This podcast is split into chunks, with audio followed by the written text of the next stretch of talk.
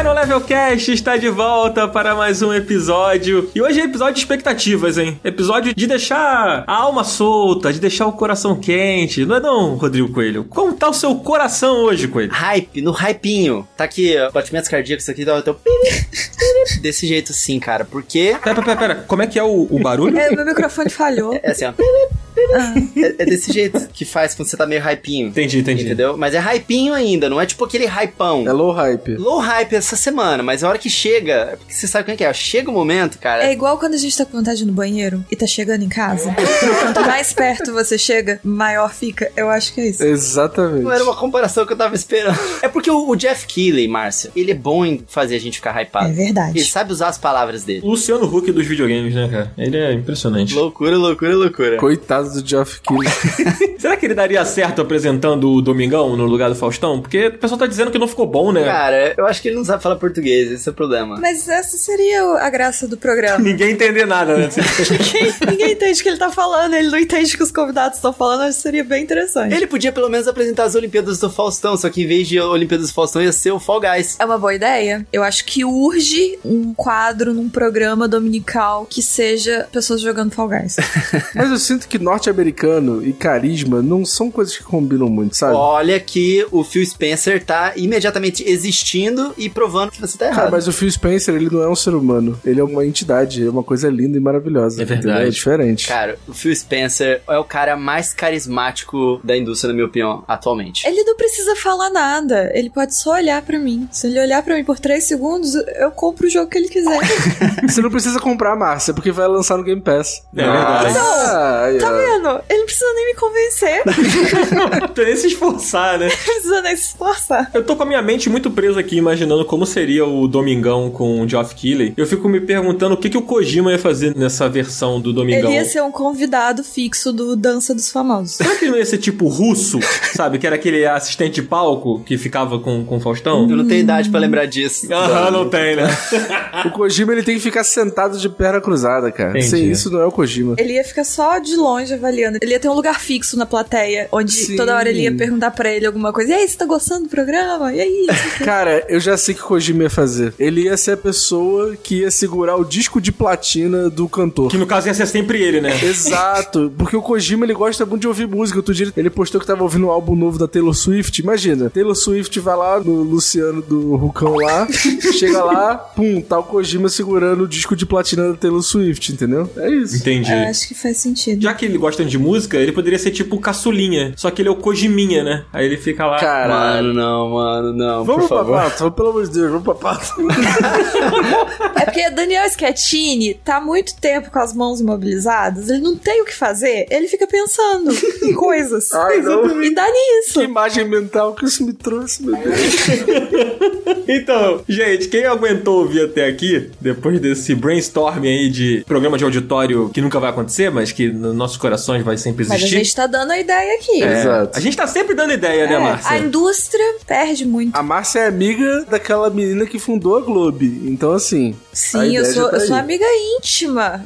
Aí. Muito próxima. Então, se a Globo não quiser, eu acho que a Globo tem muito mais visão que a Globo. Então, fica aí a ideia. Sensacional. Inclusive, um dia a gente vai fazer um episódio sobre o Domingão do. Como é que é o nome do cara mesmo? Domingão do Quileizão. Quile- É isso. Tá bom. Chega de falar disso, gente. O programa hoje é sobre The Game Awards. A gente tá aqui, todo mundo muito animado, né? O que é, de fato, o domingão do Quileizão, né? O Game Awards. Caralho, exatamente. Só que Cara, é, pior que é vai verdade. cair no domingo? Não sei o dia que cai. Não, acho que é Enfim, Não sexta-feira. É, não importa. Se aumenta aí o nome do dia da semana que cai. É, quintazão do Quileizão. Cara, eu já acompanhava o Jeff Keighley na Spike TV há muitos anos atrás. Eu assistia ele na, na, na TV aberta. cara. Chegou o fã old school. Vai, manda Ah, bala. pra isso você tem idade.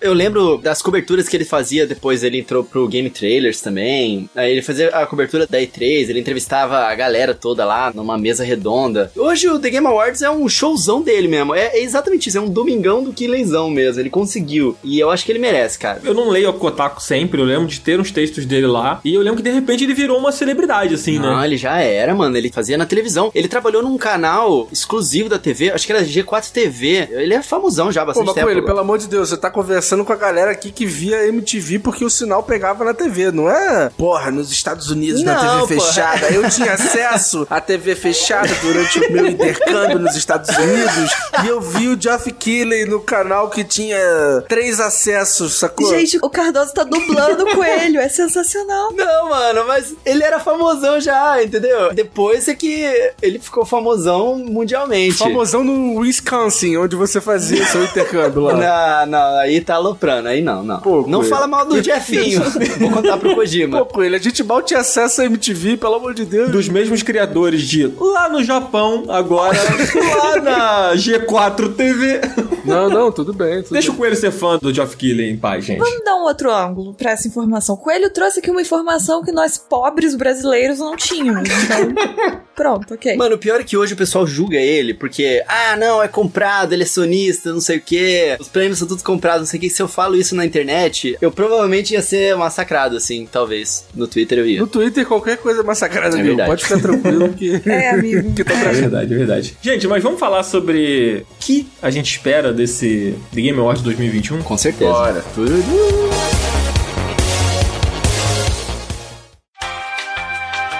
Queridos ouvintes do Final Level Cash, a pandemia ainda não acabou. Inclusive, estamos num momento muito delicado porque as pessoas parece que acham que acabou, mas não acabou. Então, use máscara, de preferência PFF2. Se não tiver PFF2, use a máscara que estiver disponível, mas use máscara. Tampe a boca e o nariz, porque o vírus é transmitido pelo ar, mais que por contato. Mas também é essencial lavar as mãos, seja com água e sabão ou com álcool em gel. E vacine-se quando for possível, a primeira e a segunda dose. The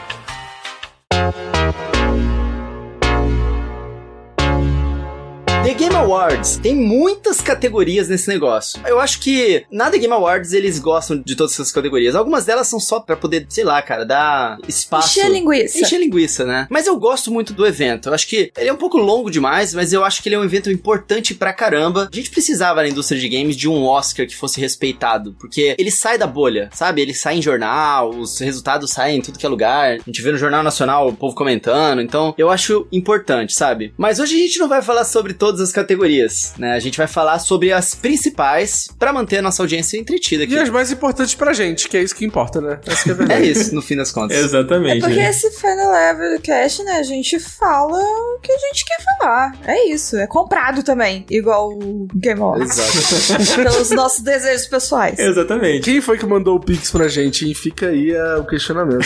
No máximo, o coelho pagando a pizza. Eu não recebi pix nenhum. não recebi nada, gente.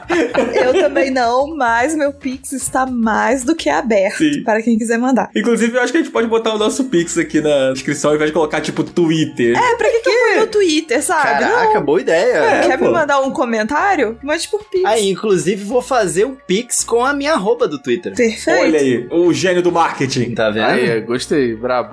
Mas, gente, acho que antes da gente entrar nas categorias, a gente podia falar um pouco sobre os anúncios, né? Porque o TGA nunca foi somente sobre a premiação. Ele sempre foi um evento. Ah, é três fora de época, né? É, exatamente. Inclusive no ano passado, né, com a pandemia no seu auge, no ano passado e nesse ano também, né, teve o Summer Game Fest, né, que é um, meio que um puxadinho do The Game Awards lá, liderado também pelo nosso querido Killeizão. É o Killeizão fazendo a E3 É. do Killeizão. É o verão do Killeizão, né? Exato. É isso. Mas não foi lá aquelas coisas tão É legais. porque foi em assim. vários dias diferentes, né? Foi um troço meio bagunçado. Eu acho que eles juntaram esse evento meio que de última hora também, por causa da pandemia. Só pra bater de frente com o E3, tá ligado? Tipo, o Geoff Keighley, ele tem um ranço com o E3, né? Tem uma tretinha aí, ele já falou algumas vezes sobre o E3, falou mal do E3 e tal. Que alfinetou, né?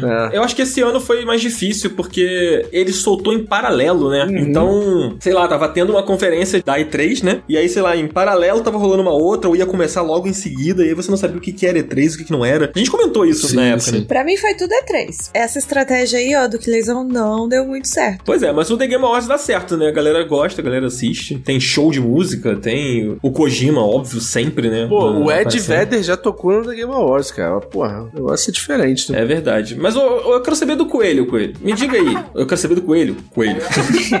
Você tá esperando ver algum anúncio, cara? Tem alguma coisa? Porque, cara, o nosso querido Geoff Keighley falou que vão ser de 40, 50 anúncios, cara, durante esse evento. Cara, vou lançar a braba aqui e já vou dizer que o nome Ah, não, da vem. sequência de Breath of the Wild vai ser anunciado nos Game Awards, hein? Será? A Nintendo vai querer roubar a cena aí nesse negócio. Eu tô achando. E qual vai ser o nome, Coelho? Só tem uma chance. Qual vai ser o nome? The Legend of Zelda Escape of the Dark Land. É, se rolou, se deu mole. Aí imagina eles anunciam esse nome mesmo. Coelho confirmado Insider. Eu acho que vai ser Legend of Zelda Wild Skies. Eu O acho que vai tio da isso. Nintendo nunca falha. É, eu acho que não vai ter o Wild no nome, não. Eu acho que vai, eu acho que é possível, porque a marca ficou muito forte, mano. Wild Skies, pô. Wild Skies. Olha, que. Porra. Mas não vai ficar confuso pras pessoas? Acho que não. Assim, pra quem é fã, não, mas. Márcia, a Nintendo lançou o Super Mario Party e o Mario Party Superstars. Que é mais confuso que isso? Ah, então ok, é, é possível. Tá. É verdade, é verdade. Ignora o que eu falei, ignora o que eu E você, Márcia? Eu sei que você é uma inimiga das expectativas. Eu sou uma inimiga das expectativas. e uma pessoa que trabalha muito. Então eu tô completamente por fora de tudo.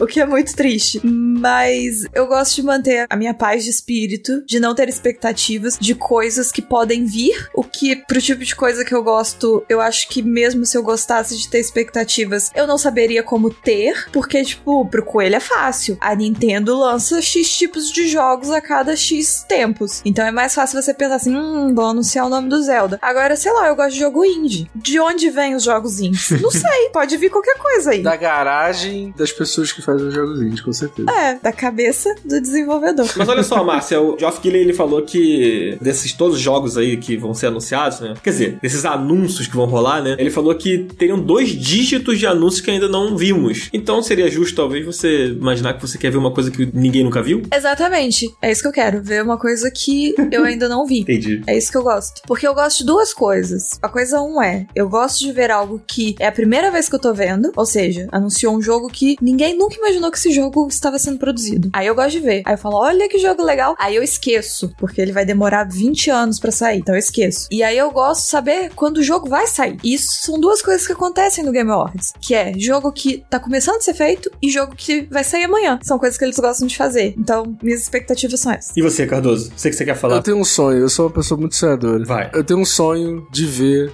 um novo Uncharted sendo anunciado. Eu só quero isso. Bom, eu só quero isso. É possível, não, amigo? Aliás, eu não sei como terminou os Uncharted e tal, mas com o PS5 aí, né, talvez. É, o 4 terminou com o Drake encerrando a sua trajetória, sua história na franquia. Mas eu queria muito ou ver um Uncharted novo ou ver um novo projeto de Star Wars. Pronto. Olha só, fontes me falaram que talvez saia um Uncharted novo com o Tom Holland. Ah, não. Você não quer Uncharted? Vamos mostrar mais filme aí, ó. Vamos, vamos confirmar a trilogia Ai, o não. Holland. Não. Assim, eu não vou criticar. Eu gostei do Tom Holland. Eu gosto muito dele. Eu também, eu gostei. Eu gostei. Eu achei que ficou legal, pô. Eu gostei, é uma versão criança do Nathan Drake. É, ele nunca vai parecer ser um adulto, mas eu gosto da energia dele. O moleque com 40 anos na cara, sem um pelo de barba, gente, pelo amor de Deus. Cara, sabe quem tinha que ser o Nathan Drake? O cheirador do sovaco, Oscar Isaac. Não, eu acho que já ia ser demais. Porra. Eu acho que ia ser demais. O cara é charmoso, pô. Sim, O mas- cara tem um negócio pra ser o Nathan Drake. O Nathan Drake, ele tem um negócio, entendeu? Pô, eu acho É que ia ser um verdade. grande Nathan Drake. Em questão de ter um negócio, ele tem mil vezes mais um negócio. Seria uma boa escolha, realmente. Deve passar um trailer desse filme na The Game Awards, não deve não? Eu É, acho vai Game Awards você meteu o filme na última também. Sim, sim. Vai ser o momento que a live vai de um milhão pra mil pessoas vendo, né?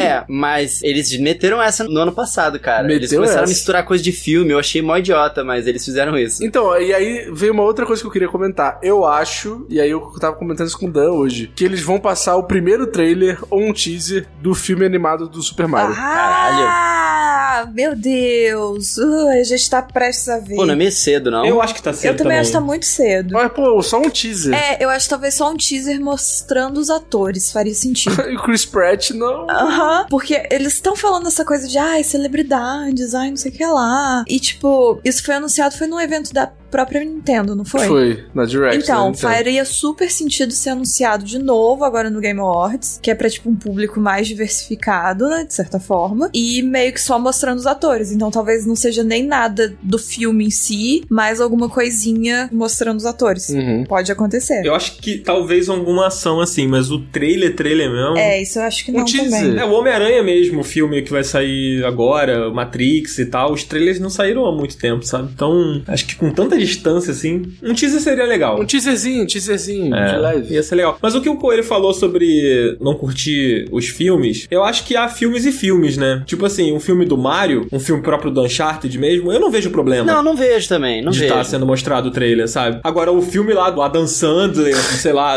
jogando videogame, aí eu acho meio, pô, peraí, sabe? Deixa- Cara, mas então, no ano passado mostrou o trailer daquele filme Free Guy, né? Com aquele menino. Ryan Reynolds. É, Ryan Reynolds, isso, exato. E esse filme não é ruim, sabia? Eu tô doida pra ver. Ele não é ruim, ele é tipo aquele filme que você sabe que não é bom, mas ele é divertido. O filme ruim que é bom. É bom. Exato, É exato. bom às vezes a gente ver uns filmes assim. É bom, é bom. Olha, minha expectativa não é uma expectativa positiva, mas é uma previsão aí, vai. Eu acho que vai ter algum jogo com Vin Diesel. Porra, por Porque eu favor. acho que isso já se tornou uma transição, né? É, mas tem o Ark, pô. Talvez eles mostrem mais do Ark 2. Pode ser, mas o Vin Diesel vai ter que estar lá, né? Porque no ano retrasado teve o Velozes e Furiosos com Vin Diesel no palco, aí no ano passado teve o Ark com Vin Diesel e agora tem que ter mais alguma coisa com Vin Diesel, né? Então os caras vão botar Eu lá. espero que tenha continuação do jogo do Velozes e Furiosos que eu tô doido pra jogar. Você jogou o primeiro? Eu não, eu queria muito jogar o primeiro, mas eu não tenho coragem de comprar. Se alguém quiser me dar lá no Steam, eu vou agradecer muito, que eu queria muito jogar esse jogo. Gente, aproveita que agora o nosso Pix que vai estar na descrição do episódio. Então, Não, mas eu duvido que se o Cardoso receber Pix, ele vai gastar esse dinheiro com o Não, jogo. aí- verdade, né? não, Alguém sério, tem que tem que dar dar o direto jogo, o jogo. tem que dar o jogo. A mão vai tremer.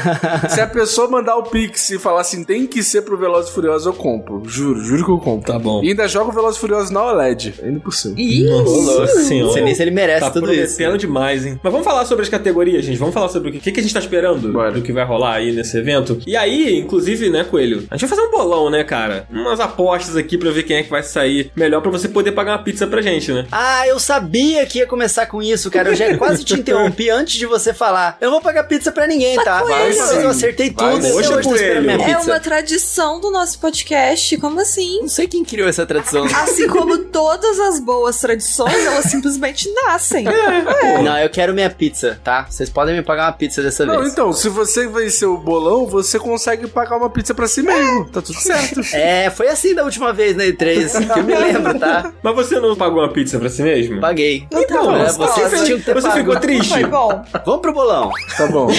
Tá bom. Então a gente vai explicar aqui, gente. A gente vai passar por algumas categorias, que são as categorias que a gente julga que são as merecedoras da gente comentar. Se você não gostou, você faça seu próprio podcast, seu bolão aí, tá? É, e pode reclamar lá no arroba Ricardo Nauts. É, reclama lá mesmo.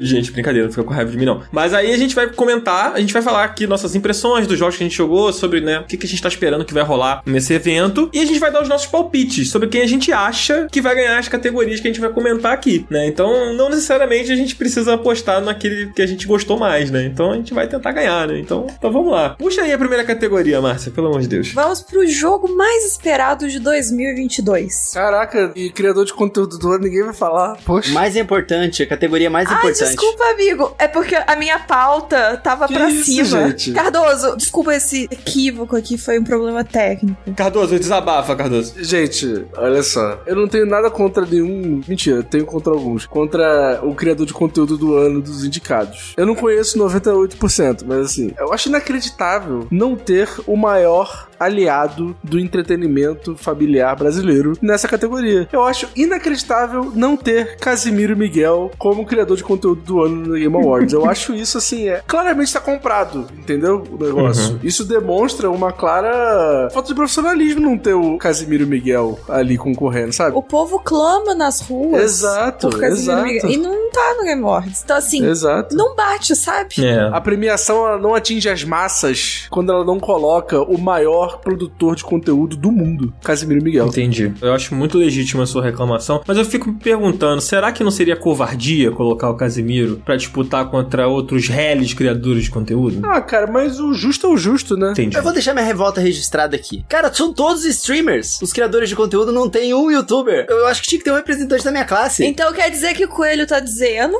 que ele deveria estar nessa lista. É isso, é. Eu queria pelo menos torcer pra um representante da minha classe e não tem. É só streamer. Entendi. É, mas cuidado É, com o que deseja, né? Eles vão colocar um YouTube aí que a gente não YouTuber quer, tá aí com já nada. viu. O tá ligado? Como criador de conteúdo, você vai votar nele, Coelho? Porra. Agora que eu tô votando no The Game Awards, eu ia votar em mim mesmo pra essa categoria de criador de conteúdo, quem Hum. sabe. Aí depois eu voto em mim mesmo pra poder ganhar. Eu acho que se o coelho tivesse concorrendo e ganhasse, o que que deveria acontecer? Ele deveria pagar uma pizza pra todos nós. Exatamente. Que votaram, pra né, todos que porra? votaram. Isso. Mas acho que se o Coelho tivesse, o Coelho ganhava, gente. O Coelho ganhava. É muito fácil. Então, com certeza. É o Carisma Man. Pô, tem como. Que isso. A pessoa ia ver o nome do coelho assim, sorrir e votar. Com certeza. Mas vamos lá. Jogo mais esperado de 2022. Essa é uma das categorias reais, gente. E quem tá concorrendo... Quem tá concorrendo, Márcio? Não, estão concorrendo Elden Ring, God of War Ragnarok, Horizon, Forbidden West e a sequel de Legend of Zelda Breath of the Wild, que o Coelho já chutou o nome aqui, né? Vamos ver. Eu já até esqueci. É porque foi um nome muito acertado mesmo, foi uma... Foi, foi. Ele pensou muito ne- nesse nome. É, e Starfield são os jogos mais esperados. Qual que é Starfield? Eles soltaram um teaserzinho que tava Ah, bem um teaser impressionante. muito legal, né? É, mas assim, não dá pra saber nada do que acontece. É só um teaserzinho bem, tipo, ó, o jogo no espaço. É, gente, é meio difícil ser o jogo mais esperado do ano com um teaser. O Zelda é a mesma coisa também, só tem teaser. Ah, mas o Zelda já tem trocentos jogos, né? Não, pô, já teve dois trailers do Zelda. É verdade. Não, não é gameplay. É um trailer que tem uma coisa que a gente acha que é gameplay, né? Ah, mas aí é gameplay, Não, pô. pô, tem a gameplay lá. Tem os itens novos que apareceram lá, dele no escudo, soltando fogo pelo escudo. Tem os poderes novos que apareceram e a gente consegue ter uma ideia por causa do anterior, né? É verdade. Desculpa, desculpa falar mal É verdade, mas de fato todos são muito hypados. São né? jogos muito hypados. Eu acho que o Starfield ele tem um ponto de desvantagem realmente, porque todos os outros jogos são de certa forma uma sequência. É, o Elden Ring é a mesma coisa de todos os outros Dark Souls, então... Então, O Elden Ring teve beta também, né? As pessoas puderam jogar. Sim. Eu não sei quando que esse programa aqui vai estar indo pro ar, mas algumas semanas talvez vai. Sim. Teve a beta e muita gente já jogou, já teve um gostinho do que que é o jogo, né? O Starfield é o mais nebuloso, a gente não faz ideia de Sim. como é a gameplay. É, honestamente, eu gostaria que a sequência do Legend... Por que nome horroroso? o Zelda 2 ganhasse. Esse é o meu momento, Cardoso concordando comigo aqui com Zelda, cara. É o meu Não, momento. não, é porque desse aqui realmente eu queria que ele ganhasse. Mas eu acho que o Elden Ring vai levar. É, Porque o Elden foi- Ring, ele tá mais hypado, ele atinge mais gente por não estar só em uma plataforma. E existe uma mística nesse jogo que eu não entendo, que é um hype descabido, e depois aparece um Cyberpunk da vida e, e a galera reclama. Mas eu acho que o Elden Ring vai levar. Por mais que eu quisesse o Zelda. Eu concordo com o Cardoso. Ele ganhou ano passado, né? Ah, ele já ganhou no passado, não lembrava disso. Quando teve aquela comoção? Eu lembro da comoção, mas nosso Killezão tava nos dois eventos, então não sei em qual que foi. A comoção foi na E3, se eu não me engano. Não, foi Game Awards 2019, não foi não? Não, o primeiro anúncio sim, mas na E3 foi quando mostraram aquele primeiro trailer com o jogo que a gente viu o cavalo, e aí a gente começou a ter uma ideia de que seria um, entre aspas, Dark Souls, só que de mundo aberto, né, e com elementos diferentes, assim. Dark Souls Breath of the Wild. Exatamente. Cara, eu acho que dessa vez o prêmio vai pro Zelda. Eu aposto também. O Starfield, ele tá um hype muito grande e, assim, ainda tá muito no plano das ideias, assim. O pessoal olha pra Starfield e imagina um Star Citizen que vai dar certo porque é da Bethesda. E porque tá com dinheiro quádruplo A que a Microsoft falou que tá investindo nesse game, se não me engano, né? O God of War Ragnarok, muito esperado também. O Elden Ring, eu acho que diminuiu um pouco o hype porque as pessoas colocaram a mão nele. Então, assim, você já fica um pouco mais calmo. Agora eu já joguei. Cara, não sei, eu vi uma galera comentando, meu Deus do céu, não aguento mais esperar, é a maior coisa que eu já joguei em toda a minha vida, e o cara jogou, É, sei lá, 20 verdade. minutos do jogo, sabe? Talvez tenha aumentado mais ainda o hype. É. Mas é que o Zelda Breath of the Wild, ele foi o jogo que, quando ele foi lançado, ele dominou todos os topos de maiores notas e não sei o quê. E ele dominou a conversa também ao longo de vários anos, cara. Tem meme até hoje com isso. Mas você não acha que eles já anunciaram já tem muito tempo essa sequência? E, tipo, a gente só foi ver mesmo esse ano, sabe? Então, mas eu acho Tipo, que é exatamente por ele só ter sido visto esse ano que faz com que as pessoas estejam com um hype muito maior agora do que só quando viram aquele texto escrito a sequência de Breath of the Wild está sendo desenvolvida, sabe? Entendi. Olha, eu vou continuar no Elden Ring porque Eu também. a minha memória é ruim e na minha cabeça ele foi tipo anunciado ou no final do Game Awards ano passado ou na E3 e ele não concorreu a nada. Então eu lembro de uma comoção igual foi tipo a época que a galera se encontrava pra assistir Game of Thrones. Eu lembro uma coisa meio nível estádio de futebol, assim. Então eu vou ficar com isso. É, os fãs da From Software são assim, né? É. Então acho que dá pra esperar alguma coisa desse tipo mesmo. Coitado, Horizon esquecido no churrasco, ninguém vai votar nele? Não, ninguém Ah, votou nele. amigo, você, vota, você votou em quem, Coelho? Você foi com Zelda? Eu fiquei com Zelda. Assim, o que eu quero e o que eu acho que vai acontecer, eu realmente acho que é Zelda. Tá bom. Então vamos pra próxima, gente. Melhor simulador ou jogo de estratégia? Bom, Viver no Brasil em 2021. Esse é meu voto. Eu acredito que o Microsoft Flight Simulator vai ganhar e é o que eu quero que ganhe é o mesmo. que você quer e o que você acha que vai ganhar, né? Isso. É, eu infelizmente não joguei o Age of Empires, então eu vou votar no Flight Simulator, que é o que eu joguei. Mano, se não for Flight Simulator, eu vou ficar chocado, sinceramente. Flight Simulator é muito impressionante, cara. Inovou muito também. E continua evoluindo. Cara, eles ainda conseguiram colocar aquele jogo no console. Isso foi um milagre. é, isso, é foi um milagre. loucura, né, cara? Então, mano, eu acho que não tem pra ninguém, mano. Simulador ou jogo de estratégia, o- se o Flight Simulator não ganhar, eu vou ficar chocado, cara. Pra mim, já que não tem Euro Truck Simulator aí, É, o infelizmente. Flight Simulator, eu acho que vai ganhar. Só pra passar aqui pelos indicados, é Age of Empires 4, Evil Genius 2, Humankind, Inscription e Microsoft Flight Simulator. Eu vou votar no Inscription, apesar de eu saber que não vai ganhar, só pra dar uma moral pra firma. Droga, eu já tava crente que a Márcia ia votar no Flight Simulator, já tinha até colocado aqui o voto dela. Tá, eu votei com meu coração no Inscription, então eu voto no Flight Simulator com a razão. Aí. É isso. É, melhor jogo de luta, né, Coelho? Mano, isso que eu ia falar. Melhor jogo de luta tá interessante, cara. Porque a gente tem aqui vários jogos bem diferentes um dos outros, né? A gente tem o Demon Slayer, o Kimetsu no Yaiba, o Guilty Gear Strive, né, da Arc System Works, que pra mim, cara, é o melhor estúdio que faz jogos de luta. Tem o Melt Blood Type Lumina, que é um jogo indie, né? E tem bastante potencial também. E aí, cara, tem o Nickelodeon All-Star Brawl, que eu não acredito que um jogo licenciado foi indicado a melhor jogo de luta, mano. Muito louco isso. E o jogo realmente é legal. Tipo, parece que as pessoas estão aceitando bem esse jogo, né? E aí tem o Virtua Fighter 5 Ultimate Showdown, que foi meio esquecido no churrasco. Ele é um jogo de uma franquia importante, foi lançado, mas caraca, eu não ouço as pessoas falando muito dele aqui, pelo menos não na minha bolha, sabe? Quando o Virtua Fighter 5 saiu, ele fez um barulho, principalmente porque ele foi dado, entre aspas, né, pra quem era assinante da Plus ali. Uma galera jogou no lançamento. Eu joguei quando ele saiu e tinha muita gente jogando online, por exemplo. Então foi uma experiência bem legal, assim, pra quem jogou os antigos, né? Virtua Fighter ele gostava. Ele respeita muito o legado da franquia e tinha muita gente online, então era muito divertido de jogar. Mas depois de um tempo eu percebi que né, realmente é o que o Coelho falou, tipo, ele sumiu, assim, sabe? Cara, eu acho interessante o Coelho falando sobre o jogo da Nickelodeon, porque hoje foi anunciado um, sei lá, um Smash Bros dos heróis da DC. Não os heróis, né, mas dos personagens da DC e da Warner como um todo. E aí dá pra você lutar o Salsicha contra o Super-Homem, por exemplo, sabe? Mano, e a área Stark, Sim. que é aleatório, mas muito irado também. E esse jogo não vem pra Switch. Como é que eles lançam um Smash Like e não lança pra Switch também? O que? Eles odeiam o dinheiro? O que tá acontecendo? não é? Mas e aí, galera, o que vocês acham? Eu vou votar no que o Coelho votar. Eu vou no Guilty Gear. Eu vou no Guilty Gear que eu vi muita gente falando bem, embora eu não tenha jogado nenhum desses jogos. Essa categoria, pra mim, cada nome de jogo, o Coelho só tava falando palavras soltas ao vento. Então, eu vou no que ele quiser. Eu vou dar um pouquinho de background. Vai, amigo. Esse Melty Blood, o Type Lumina, ele é da French Bread, que ajudou a fazer o Blast Blue Cross Tag Battle, pra quem não tá ligado. É, Blast Blue é uma franquia desses anime fightings muito famosos. Inclusive, o Melty Blood é uma das primeiras séries de anime fighting, né? Que são esses jogos de luta 2D, com personagens bem de animezão, assim. E a French Bread também está por trás do Under Night in Birth, que é um jogaço também de luta. Então, eles são muito competentes. Eu achei legal que esse jogo entrou no The Game Awards. Eu conheci ele esse ano, fiquei bastante feliz, né, de ver ele entrando nessa categoria e eu estudei bastante sobre esse jogo, enfim, por causa do meu trabalho. Mas é, o Guilty Gear é Guilty Gear, cara. E esse jogo tá muito impressionante, então, e ele é da Arc System, que, cara, é o estúdio que faz os melhores jogos de luta 2D, assim. Então, eu realmente acho que o Guilty Gear vai ganhar. Eu também aposto no Guilty Gear, eu joguei. Ele tem umas animações muito bonitas, né? Ele é muito bem animado e ele faz aquela transição da cutscene de anime pra luta.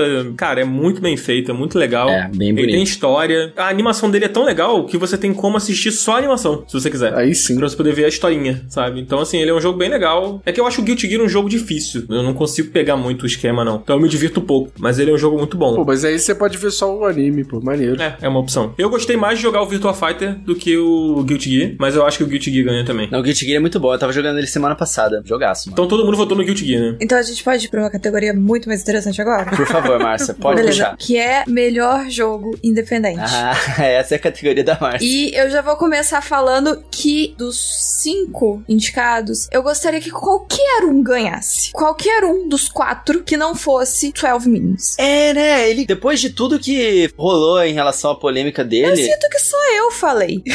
é meio que isso. Eu sinto que só eu falei disso. E, tipo, teve um texto no Kotaku. Lá fora eu não vi como que foi a repercussão. Aqui ainda teve um pouquinho mais. Mas não sei. Ele tá sendo indicado pra um prêmio agora. Não, os caras tacaram foda-se. Porque tem ator famoso e a Dana Purna, então eles vão lá e vão indicar pra um prêmio. Acabou. Eu vi pouco as pessoas levantando os problemas desse jogo. Cara, eu acho lamentável ele estar concorrendo a, a uma categoria importante como essa, mesmo com todos esses poréns, assim, né? Pra quem jogou o game, provavelmente sabe que ele tem ali umas questões muito complicadas. Eu não sei como falar isso sem dar spoiler do jogo, né? É meio difícil, assim, a gente entrar. Não é spoiler, amigo. Ele usa violência contra a mulher como ferramenta de gameplay. Então, pra você resolver um puzzle, você precisa fazer certos tipos de agressão à sua esposa do jogo. Seja psicológica, seja física também tem. Então, assim, ou assistir ela passar por violências. Então, assim, eu não tenho nem palavras. Porque eu acho que é uma falta de cuidado, um retrocesso. E, assim, não é um jogo bom. Eu acho que tem esse ponto. Sim. Se tivesse todos esses problemas, mas tivesse algo muito incrível ali, não é que eu concorde, mas eu até entendo uma indústria machista, etc, etc, do jeito que é, que a gente sabe, passar por cima disso e indicar. Mas nem é um jogo bom. Então, existe essa problemática e existe essa questão também. Eu realmente fico um pouco revoltada de ter visto que isso passou tão batido, aparentemente. Foi o que eu falei, lá fora eu não sei, eu não acompanho muitas coisas lá fora, mas eu vi um texto do Kotaku, de alguém reclamando dessas questões. Eu não vi se em outros lugares teve também. Mas enfim, eu gostaria que qualquer um ganhasse, menos eles. Eu acho que o, o 12 Minutes ele tem um texto bem escrito e ele consegue fazer um mistério, ele consegue te envolver ali, mas essa tropeçada, a primeira vez que você tem que fazer alguma coisa desse tipo no jogo, você já fica meio, sabe aquela engolida a seco? É, e assim, Puta, mano. Ele tem algo interessante ali no início, tipo, nos primeiros 15 minutos de jogo, ele é muito interessante. Mas dos 15 minutos pro final, essa coisa do loop fica muito repetitiva. É, cansa. Eu né? acho que ele só vai ser agradável se você, tipo, souber exatamente o que fazer, o que é meio difícil, porque é um point and click, point and click meio que te motiva a experimentar as coisas. Então ele fica sendo um pouco repetitivo, com situações desagradáveis de graça. Porque não que o jogo não tenha que ter situações desagradáveis ou tocar em temas sensíveis. Isso é ok, porque realmente a mídia, no geral, serve pra gente confrontar situações que a gente ou não vive ou são desconfortáveis num ambiente seguro. Mas o 12 Minutes faz isso assim, de graça e de forma leviana. E pro final, ele vai ficando bem repetitivo e ele tem um final muito nada a ver. É aquele desenhozinho de um cavalo que a pessoa começa a desenhar o cavalo super bem desenhado e aí quando vai chegando pro final é um bonequinho de palito. É meio que isso, o 12 Minutes. Eu só queria tocar num ponto aqui que você falou sobre ele se tornar repetitivo. E eu acho que a gente tá em um ano em que a gente teve três jogos em destaque, que inclusive estão concorrendo categorias aqui do TGA, que brincam com a coisa do looping, entrar naquela repetição e tal, que é o 12 Minutes, é o Returnal e o Deathloop. Então, se você pegar em comparação com o Returnal e com o Deathloop, é claro que são jogos com escopo de produção muito maior e tudo mais, são jogos que sabem como brincar com o looping de forma que você não fique entediado,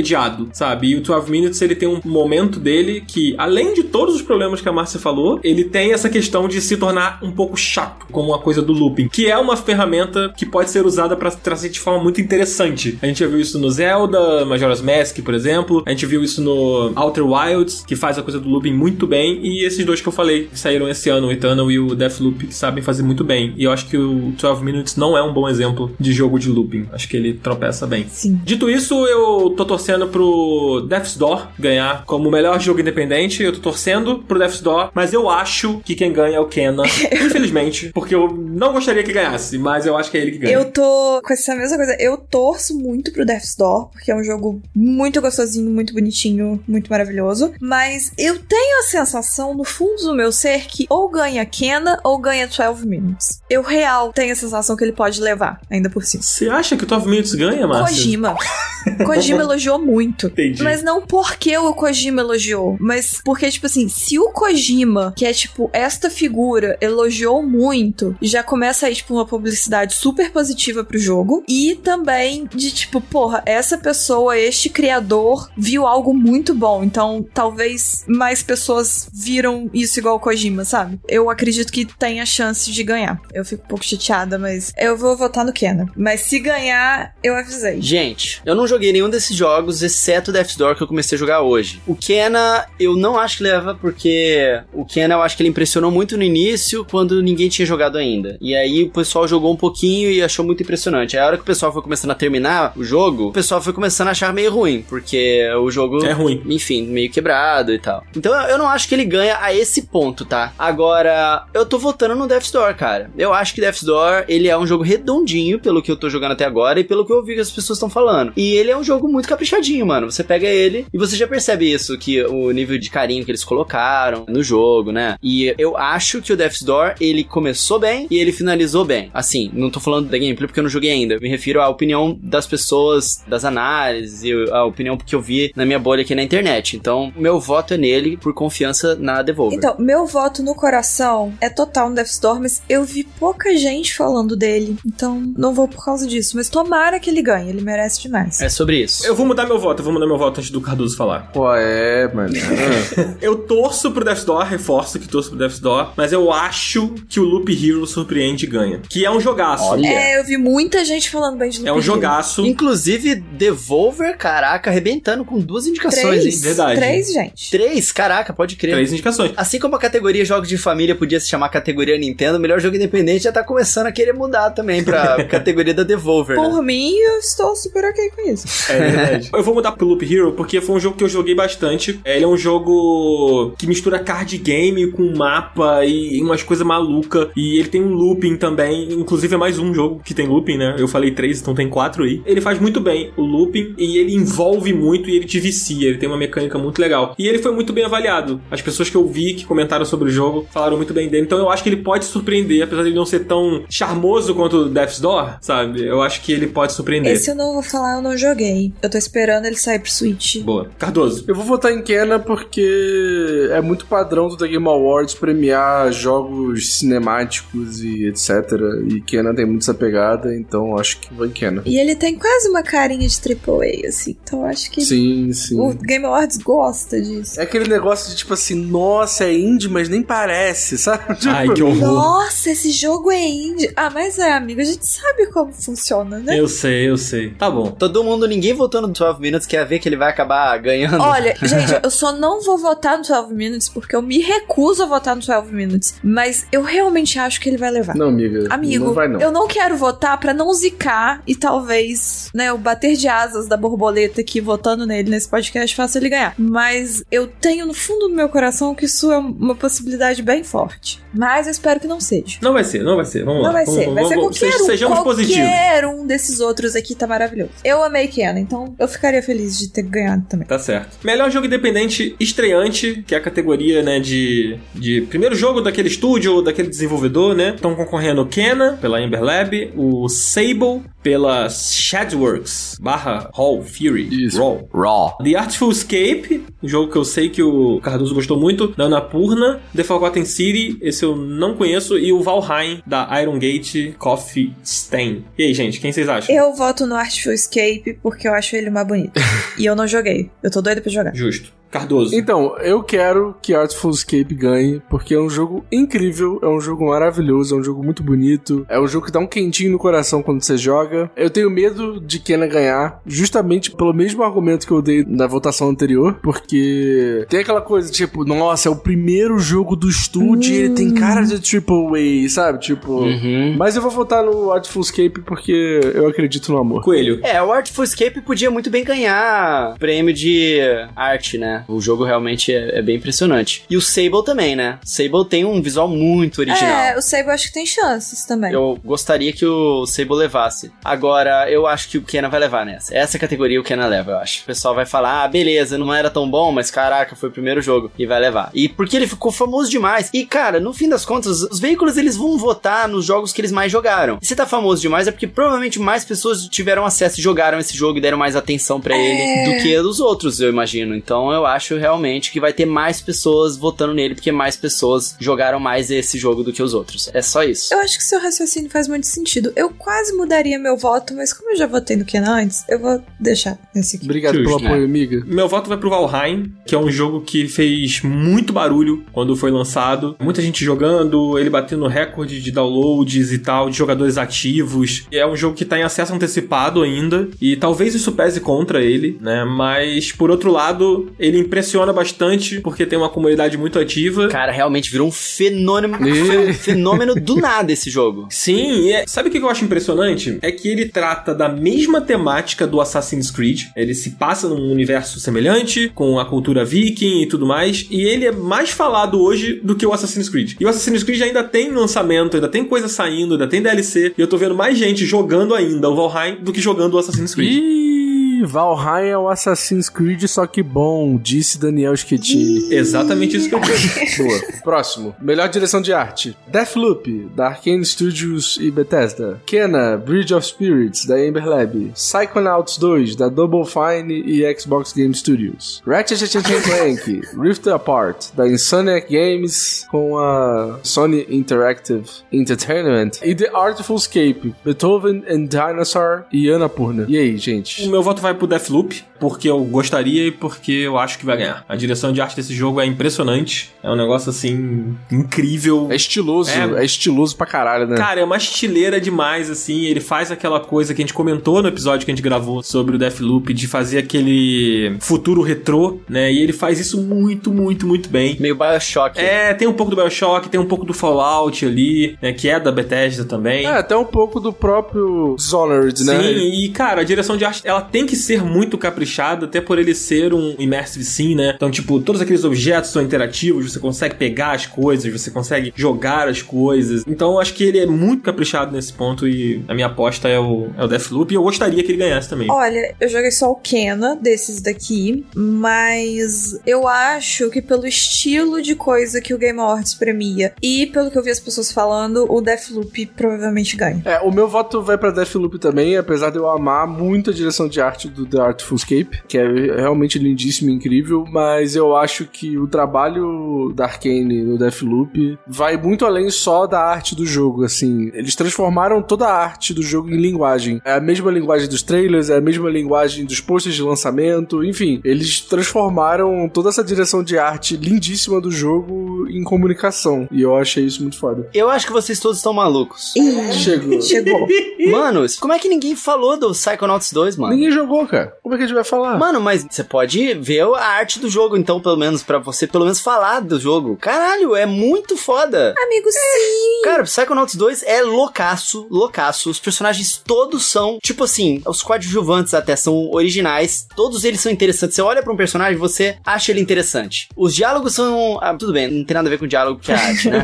Mas. Tá nervoso com ele, tá nervoso. Caraca, o cara ficou revoltado. Assim, os mundos são completamente loucos, cara. Completamente loucos. Eles conseguiram fazer um monte de coisa absolutamente insana ser representada Ué, mas no Deathloop também, é a mesma coisa. dentro da arte de um game e ser coeso. Amigo, mas assim, eu acho, e aí talvez eu esteja errada, e eu espero estar errada, porque pra mim isso seria uma coisa incrível em termos, né, de cultura da indústria de games. Mas eu tenho pra mim que um jogo com uma carinha mais realista leva. Ah, cara, sei lá. O Psychonauts 2, ele tem vários estilos artísticos diferentes que ele vai misturando de, de uma forma muito legal. Não, não tô, não tô tirando mérito, não. Concordo com o que você tá falando. E, e ele tem uma forma muito interessante de representar várias questões de saúde mental, sabe? É muito foda Psychonauts 2. Eu acho que ele leva. Pode botar meu voto aí. O que eu quero, o que eu acho que vai ganhar é Psychonauts 2. Eu não acho que vai ter pra ninguém. Tá bom. Bota aí.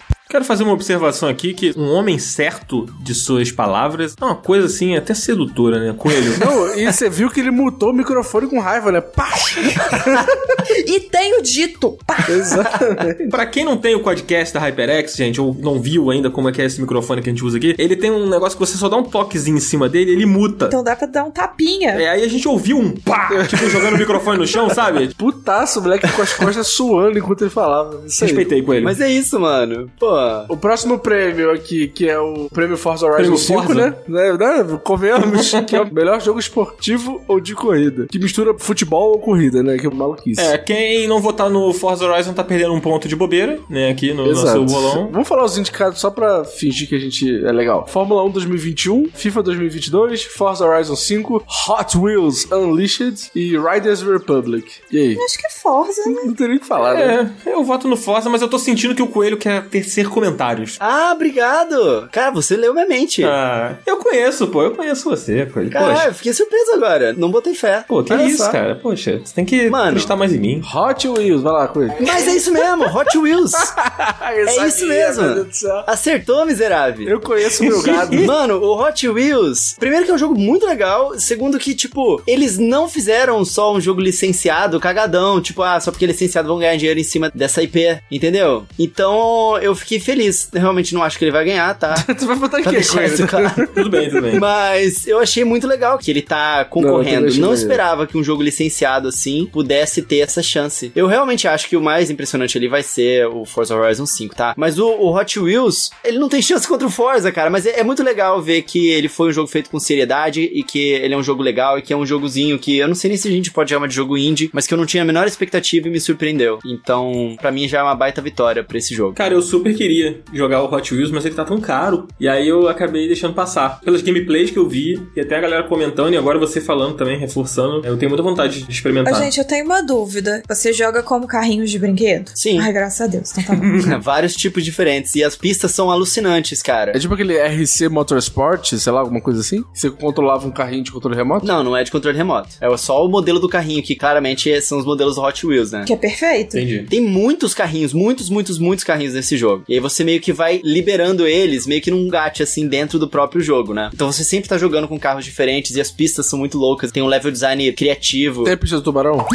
Tem a pista do tubarão, Cardoso, ele vai te morder. Game of the Year agora. Eu quero saber se tem o Lava Lava Jato Hot. Wheels. Não, aí vai, foi longe demais, Dan. Poxa. Pô, é o único com espuma de verdade que deixa seu carrinho mais limpinho, pô. Hot Wheels, atravessando a cidade. Aproveita pra parar no. Tá bom. eu, que- eu queria muito ter um bagulho desse quando eu era criança, velho. Era muito Ai, maneiro. gente, eu também Eu ficava vendo cara. Essa propaganda no Bom Dia e Companhia. Era muito incrível, era doida pra ter também. Saudade, saudade, bons tempos. Melhor jogo pra família, gente. Concorrendo. Prêmio Eu Nintendo. acho que o Coelho pode começar. Vai lá, O Coelho. melhor jogo Nintendo. Prêmio Nintendo. Vou fazer as honras então. Esse é o prêmio Nintendo. A Nintendo todo ano ela domina esse prêmio inteirinho, não sei porquê. Melhor jogo para o Coelho, né? Mano, na próxima categoria que a gente vai falar que é o melhor jogo multiplayer, eu não sei como que não tem jogos da Nintendo ali. Porra, Coelho, por que, que você não sabe? Porque ninguém consegue jogar o- online em um console da Nintendo, porra. É por isso que não tem. Ai, que raiva, Cardoso. Multiplayer não pode ser só online. Eu já falei isso pra vocês no último episódio, entendeu? Coelho, mas a Ó, gente o tá no meio de uma pandemia, pano, só dá pra jogar olha o online, pano, cara. Ó o pano. Ah, tá bom, eu vou te dar esse crédito dessa vez. Mas é, é- foi um ranço que eu fui adquirindo ao longo dos anos, à medida que os jogos foram perdendo o multiplayer local pra ganhar só multiplayer online, Mas, entendeu? Coelho, você tem namorado e você tem família, Coelho. Pelo amor de Deus, você tem filho.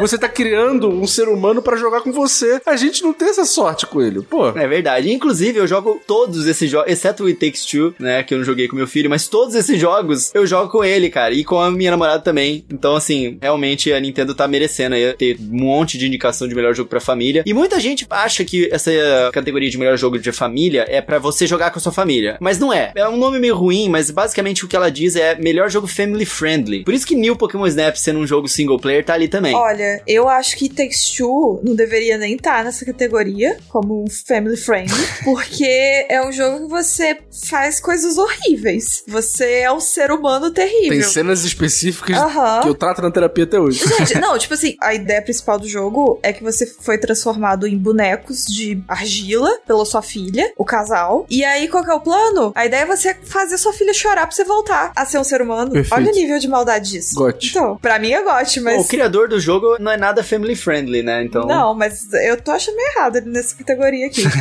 Bom, ele tem uma boa chance de ganhar, na real, porque esse jogo tá indicado no Game of the Year, então. Ih, já deu Com spoiler. certeza. Mas enfim, cara. Mario Party Superstars deveria ser quase imbatível. Mario Party Superstars é incrível. Então, ah, os jogos que estão It Takes Two, Mario Party Superstars, New Pokémon Snap, Super Mario 3D World plus Bowser's Fury e WarioWare Get It Together. E o único que não é da Nintendo é o It Takes Two. Inclusive é o único que não deveria ganhar. Ok. Posso dar a minha opinião? Por favor, Eu Cardoso. vou ser estratégico aqui. Eu acho que o Takes Two vai levar, porque infelizmente, e aí eu digo infelizmente porque eu gostaria que ele levasse, ele não vai levar o Game of the Year. Então eu tô votando no It Takes Two aqui, porque eu acho que é o mais próximo de Game of the Year no segmento dele ali de Family Friendly, por mais que ele não seja muito. E também porque eu acho que assim, levando em consideração essa lista aqui, ele é o melhor jogo dessa lista, claramente. Ah, e não sei. É, eu não sei. Você não jogou? É, Coelho. Oxi. É, eu não sei porque eu não joguei.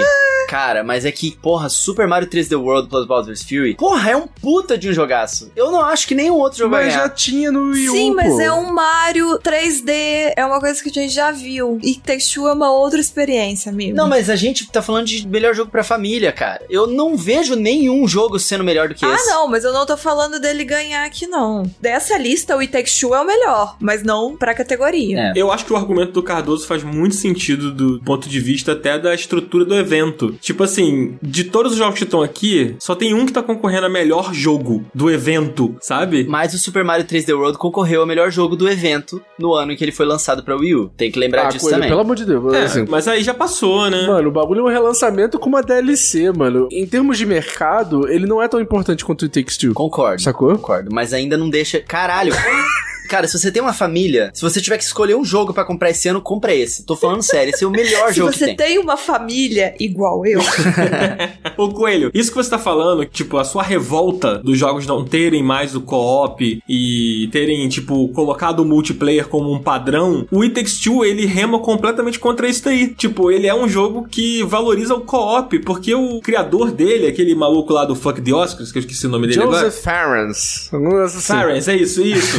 Joseph Klimber. Ele já falou isso várias vezes, que ele valoriza muito a experiência do co-op, lado a lado, de você sentar com seu amigo, com sua namorada, seu o namorado. verdadeiro co-op é o que ele faz. Não, isso é foda. Eu não desmereço nem um pouco. Eu quero muito jogar esse jogo. Parece fodíssimo, incrível. Você vai adorar, mano, com certeza. Cara, é que eu pago muito pau pro Super Mario 3D World plus Bowser's Fury, porque eu joguei ele inteirinho novamente, cara. E, mano, o que esse jogo faz pra ser acessível pra tudo e ter uma jogabilidade incrível e ser divertido pra todo mundo que tá jogando num caos e não gerar briga, mesmo assim. A questão, tipo, da cooperação e a competição também tá inclusa ali. Tipo, tem um modo novo inteirinho dentro do jogo que é gigante. Cara, eu acho que tem muito conteúdo. Esse jogo é foda, Cardoso. Eu acho que ele vai ganhar. Pode colocar ali Coelho, meu nome. eu posso tentar mudar a sua opinião só mais uma vez? Amigo, é uma batalha perdida. Hum. Eu, sinceramente, eu vou falar uma coisa aqui que é meio hot take, mas é muito real. O It Takes Two, ele é o jogo mais Nintendo dessa lista que só tem jogo da Nintendo. Tudo bem, cara, mas Super Mario 3D World plus Bowser, eu vou pagar uma pizza pra vocês se esse jogo não ganhar. Pronto, já falei, cara. Caralho, tá bom, Então beleza. pronto, Ai, Cardoso, cala a boca. Vou votar Eu vou aqui, ó. votar vou no Super votar Mario também, então.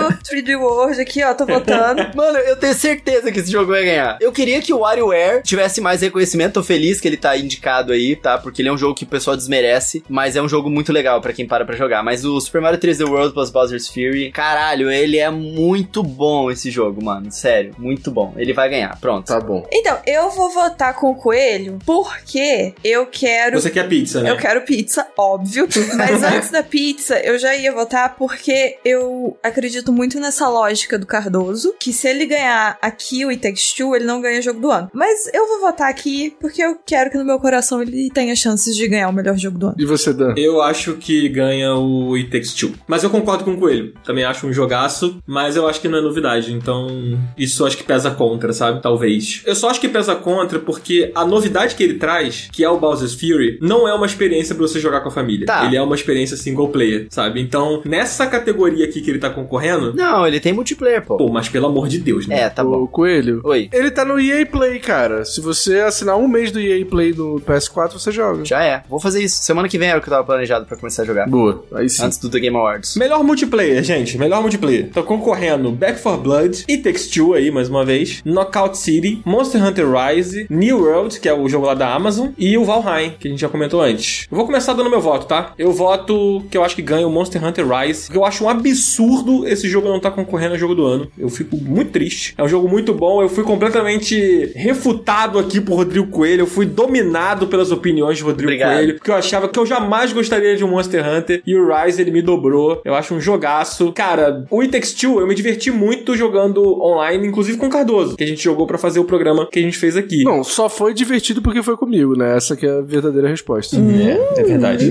Bom, eu não tive essa experiência, então não sei como é jogar com o Cardoso. É, outro negócio, amigo. Tá bom. ah, deve ser mesmo, amigo. Mas o Monster Hunter Rise ele dá a opção de você jogar com mais pessoas e é muito legal você jogar com várias pessoas. Eu tive essa experiência de jogar com quatro caçadores juntos E ali. quem tava junto? Por que, que foi divertido? Não, com certeza não era o coelho, né? Porque ele não me chamou pra jogar. Claro que não, você não Você beija não a dele. boca? É, pô. É, exatamente. Eu vacilei aí, né? Pô, também pandemia foi difícil, não deu. Mas na próxima vez, quem sabe, quando sair a DLC, né, e tal, aí, todo mundo vacinado, de repente, né, coelho? Só me convidar aí. Mas eu voto no Monster Hunter Rise, vai. Passa a bola pra vocês. Ai, gente, eu não faço a menor ideia, porque eu não sou uma pessoa do multiplayer. Tipo assim, dessa lista aqui, eu até joguei dois. Eu joguei Back 4 Blood e eu joguei o It Takes Two. O It Takes Two, eu não votaria nele, porque eu acho que quando a gente fala multiplayer, a gente pensa numa experiência mais juntar mais pessoas e jogar. Então eu sinto que ele não seria um nome que as pessoas cogitariam. Não sei, estou indo por essa lógica. Então, como o único que eu joguei foi o Back 4 Blood, eu acho que talvez não ganha, mas eu vou votar nele. Muito bom. Olha, dessa vez eu vou contra. Eu queria que o Monster Hunter Rise ganhasse. Cara, assim, quando eu tava no Japão, Ah, pode não, falar, Cardoso, ah, não, pode falar, tá? Monster Hunter é a franquia que junta as pessoas no Japão. É um fenômeno gigantesco, porque ele é o jogo que as pessoas elas encontram pra poder jogar. Como nenhum outro jogo. Monster Hunter e Pokémon. Só que Monster Hunter é o que junta pra jogar junto e Pokémon pra trocar Pokémon. Então são essas duas franquias. E Monster Hunter é um jogo muito foda que eu fico muito feliz que no ocidente agora as pessoas abraçaram essa franquia porque ele é muito bom de jogar multiplayer e é um jogo que, cara, ele é muito engajante e a comunidade se ajuda muito em tudo, até fora do jogo. Eu acho maneiríssimo. Então eu queria que Monster Hunter Rise ganhasse essa categoria. Só que eu acho que Takes Two vai levar essa do melhor multiplayer, mesmo não tendo jogado ainda, simplesmente por causa da repercussão e de tudo que todos vocês falam, de tudo que eu vi sobre o jogo que parece, cara, ser muito divertido, que engraçado também. É perfeito. É o GOT. Pois é. É o GOT. Por isso eu acho que esse jogo vai ganhar melhor multiplayer. Eu queria votar no It Takes Two e queria votar no Back 4 Blood e eu não queria votar no Monster Hunter Rise. Mas, como Monster Hunter não foi muito indicado pra algumas coisas e eu acho que é um jogo muito popular e a gente vê, né, pelos números que vende pra cacete, que, enfim, Monster Hunter é uma franquia muito popular e se tornou muito popular aqui no ocidente depois do Monster Hunter World. Então eu vou votar no Monster Hunter porque ele não foi indicado pra muitas coisas e ele precisa ganhar um prêmio mercadologicamente falando. Mas ninguém vai ganhar o prêmio porque precisa, cara. Os veículos que estão votando. Ninguém vai votar por pena. Mais ou menos, amigo. Não é por pena, é que você olha e fala assim, poxa, ele não foi indicado pra nada. Poxa, ele tá indicado só nessa categoria. Ah, vou votar nele, é isso. Não é pena. Tá não bom, é tá pena, bom. é que você quer que ele ganhe. Então você vai votar no único lugar que você pode votar. É, Vou amigo. torcer por isso. É, fica tranquilo, vai dar tudo certo. Melhor narrativa. Vai lá, Márcia. Melhor narrativa está concorrendo Deathloop, It Takes Two de novo, Life is Strange True Colors, Marvel's Guardians of the Galaxy e Psychonauts 2. Então, não sei, eu joguei também só dois aqui. Eu não faço a menor ideia, alguém começa aí. Tá, ó, eu gostaria muito que Guardiões da Galáxia ganhasse, porque os diálogos são excelentes e são muito bem escritos, mas a estrutura narrativa do Deathloop é muito mais interessante. Eu gostaria que tivesse na categoria Melhores Diálogos. Sim. Que aí sim, Guardiões da Galáxia merecia o Hudson. E assim, It Takes Two, ele é um jogaço pra mim, mas o fraco dele é justamente a história. Então eu acho que na, na parte da narrativa aqui ele não vai ganhar. Então eu tô no Deathloop. Eu acho que Psychonauts 2 leva. Ô, louco. É, é um jogo que eu sei que é muito bem escrito. A Double Fine, ela faz roteiros muito bons, ela sabe construir personagens e ela sabe contar histórias através de seus gameplays que são sempre muito divertidos. E o primeiro Psychonauts, ele já é assim. Pelo que todo mundo tá comentando, pelas avaliações, eu acho que o Psychonauts tem chances de ganhar aqui, nessa categoria. É que ele tem mais chances de ganhar. E eu acho que ele não vai sair desse TGA sem ter ganhado um prêmio. É um jogo que tá sendo muito elogiado. Por exemplo, o jogo do ano eu não acho que ele ganha, sabe? Então eu acho que ele vai levar aqui narrativa. Muito bom. Coelho. Eu queria que Life is Strange ganhasse, mas eu, tô torcendo pro Life is Strange pra outra categoria, que a gente não vai falar aqui, que é o melhor jogo de impacto. Eu queria que ele ganhasse melhor narrativa, já que a gente não vai falar disso. Eu tô torcendo pra que ele ganhe melhor jogo de impacto e eu acho que ele vai ganhar, tá? Agora, Deathloop surpreendeu na narrativa. Era um jogo que todo mundo achava que ia ser uma coisa e se mostrou completamente completamente outro depois que foi lançado, né? Lembra que eu aqui mesmo no Final Levelcast falei muitas vezes que esse jogo não me interessava nem um pouco, que eu, eu via os trailers, tipo, não me chamava atenção, parecia só mais um roguelike que fica repetindo tudo, que saco. E esse jogo surpreendeu, então eu acho que ele vai ganhar de melhor narrativa. Então, eu tô um pouco em dúvida de Psychonauts ou Deathloop, justamente porque são jogos que eu vi a galera falando muito bem pro Psychonauts, eu vi muita gente falando muito bem, e um ponto é justamente esse, que, tipo assim, ele tem uma cara fofinha, né, uma coisa de criança, mas ele toca em temas mais, né? E o Deathloop, justamente por essa quebra de, não é expectativa, mas quando a gente viu esse jogo, a gente teve uma ideia que ele seria mais um roguelike, etc. E ele não foi. Então, eu fico meio em dúvida. Eu acho que a- o raciocínio do Dan faz muito sentido, então eu vou de Psychonauts nesse aqui. Legal. Sei lá, cara, tô feliz que cada um desses ganhe. Ou Psychonauts ou o Life is Strange. É só fazer um adendo antes da gente ir pra próxima categoria. Eu só não vou no Deathloop, que é um jogo que eu adorei, porque eu acho que a narrativa dele é confusa em alguns pontos, sabe? Tu que é burro! É, eu só posso ser um idiota completo. Foi refutado, foi refutado. Mas eu acho que eu não sou o único idiota, porque eu acho que eu vi várias pessoas falando que, que terminaram o jogo e ainda não tinham entendido Eu tudo. posso ser burro, mas eu não estou sozinho. Exatamente. Então, assim, Eu tô brincando. Eu falei pra te zoar e imediatamente me senti mal. olha só, imbecis do mundo, univos contra o Rodrigo Coelho aqui, É aquele tá? meme novo, ah, ele não tem inteligência, ele não tem não sei o que lá, mas ele tem o povo. Justamente. Melhor trilha sonora, gente. Vai lá, Dan, fala os indicados. Os indicados. é, Cyberpunk 2077. Pô, não, mas eu acho importante você falar quem são as pessoas que fazem a trilha sonora dos jogos, pô. Eu acho que isso é de suma importância. tá que sacanagem. Tá bom. Eu vou ler aqui, ó. Marcin Mano, só tem consoante nesse nome. que bizarro. Ele é um NPC de Cyberpunk. Exatamente. Caralho. Piotr T. Adanzik Tá bom já, e tá bom. Composers. Esse aí eu sei falar. que, que é what the fuck Composer? Ah, tá. É porque são os compositores. Nossa, sou muito burro mesmo. É por isso que eu não entendi o Deathloop. Tá explicado. Caralho, tá vendo? Ah, ninguém ia falar, não.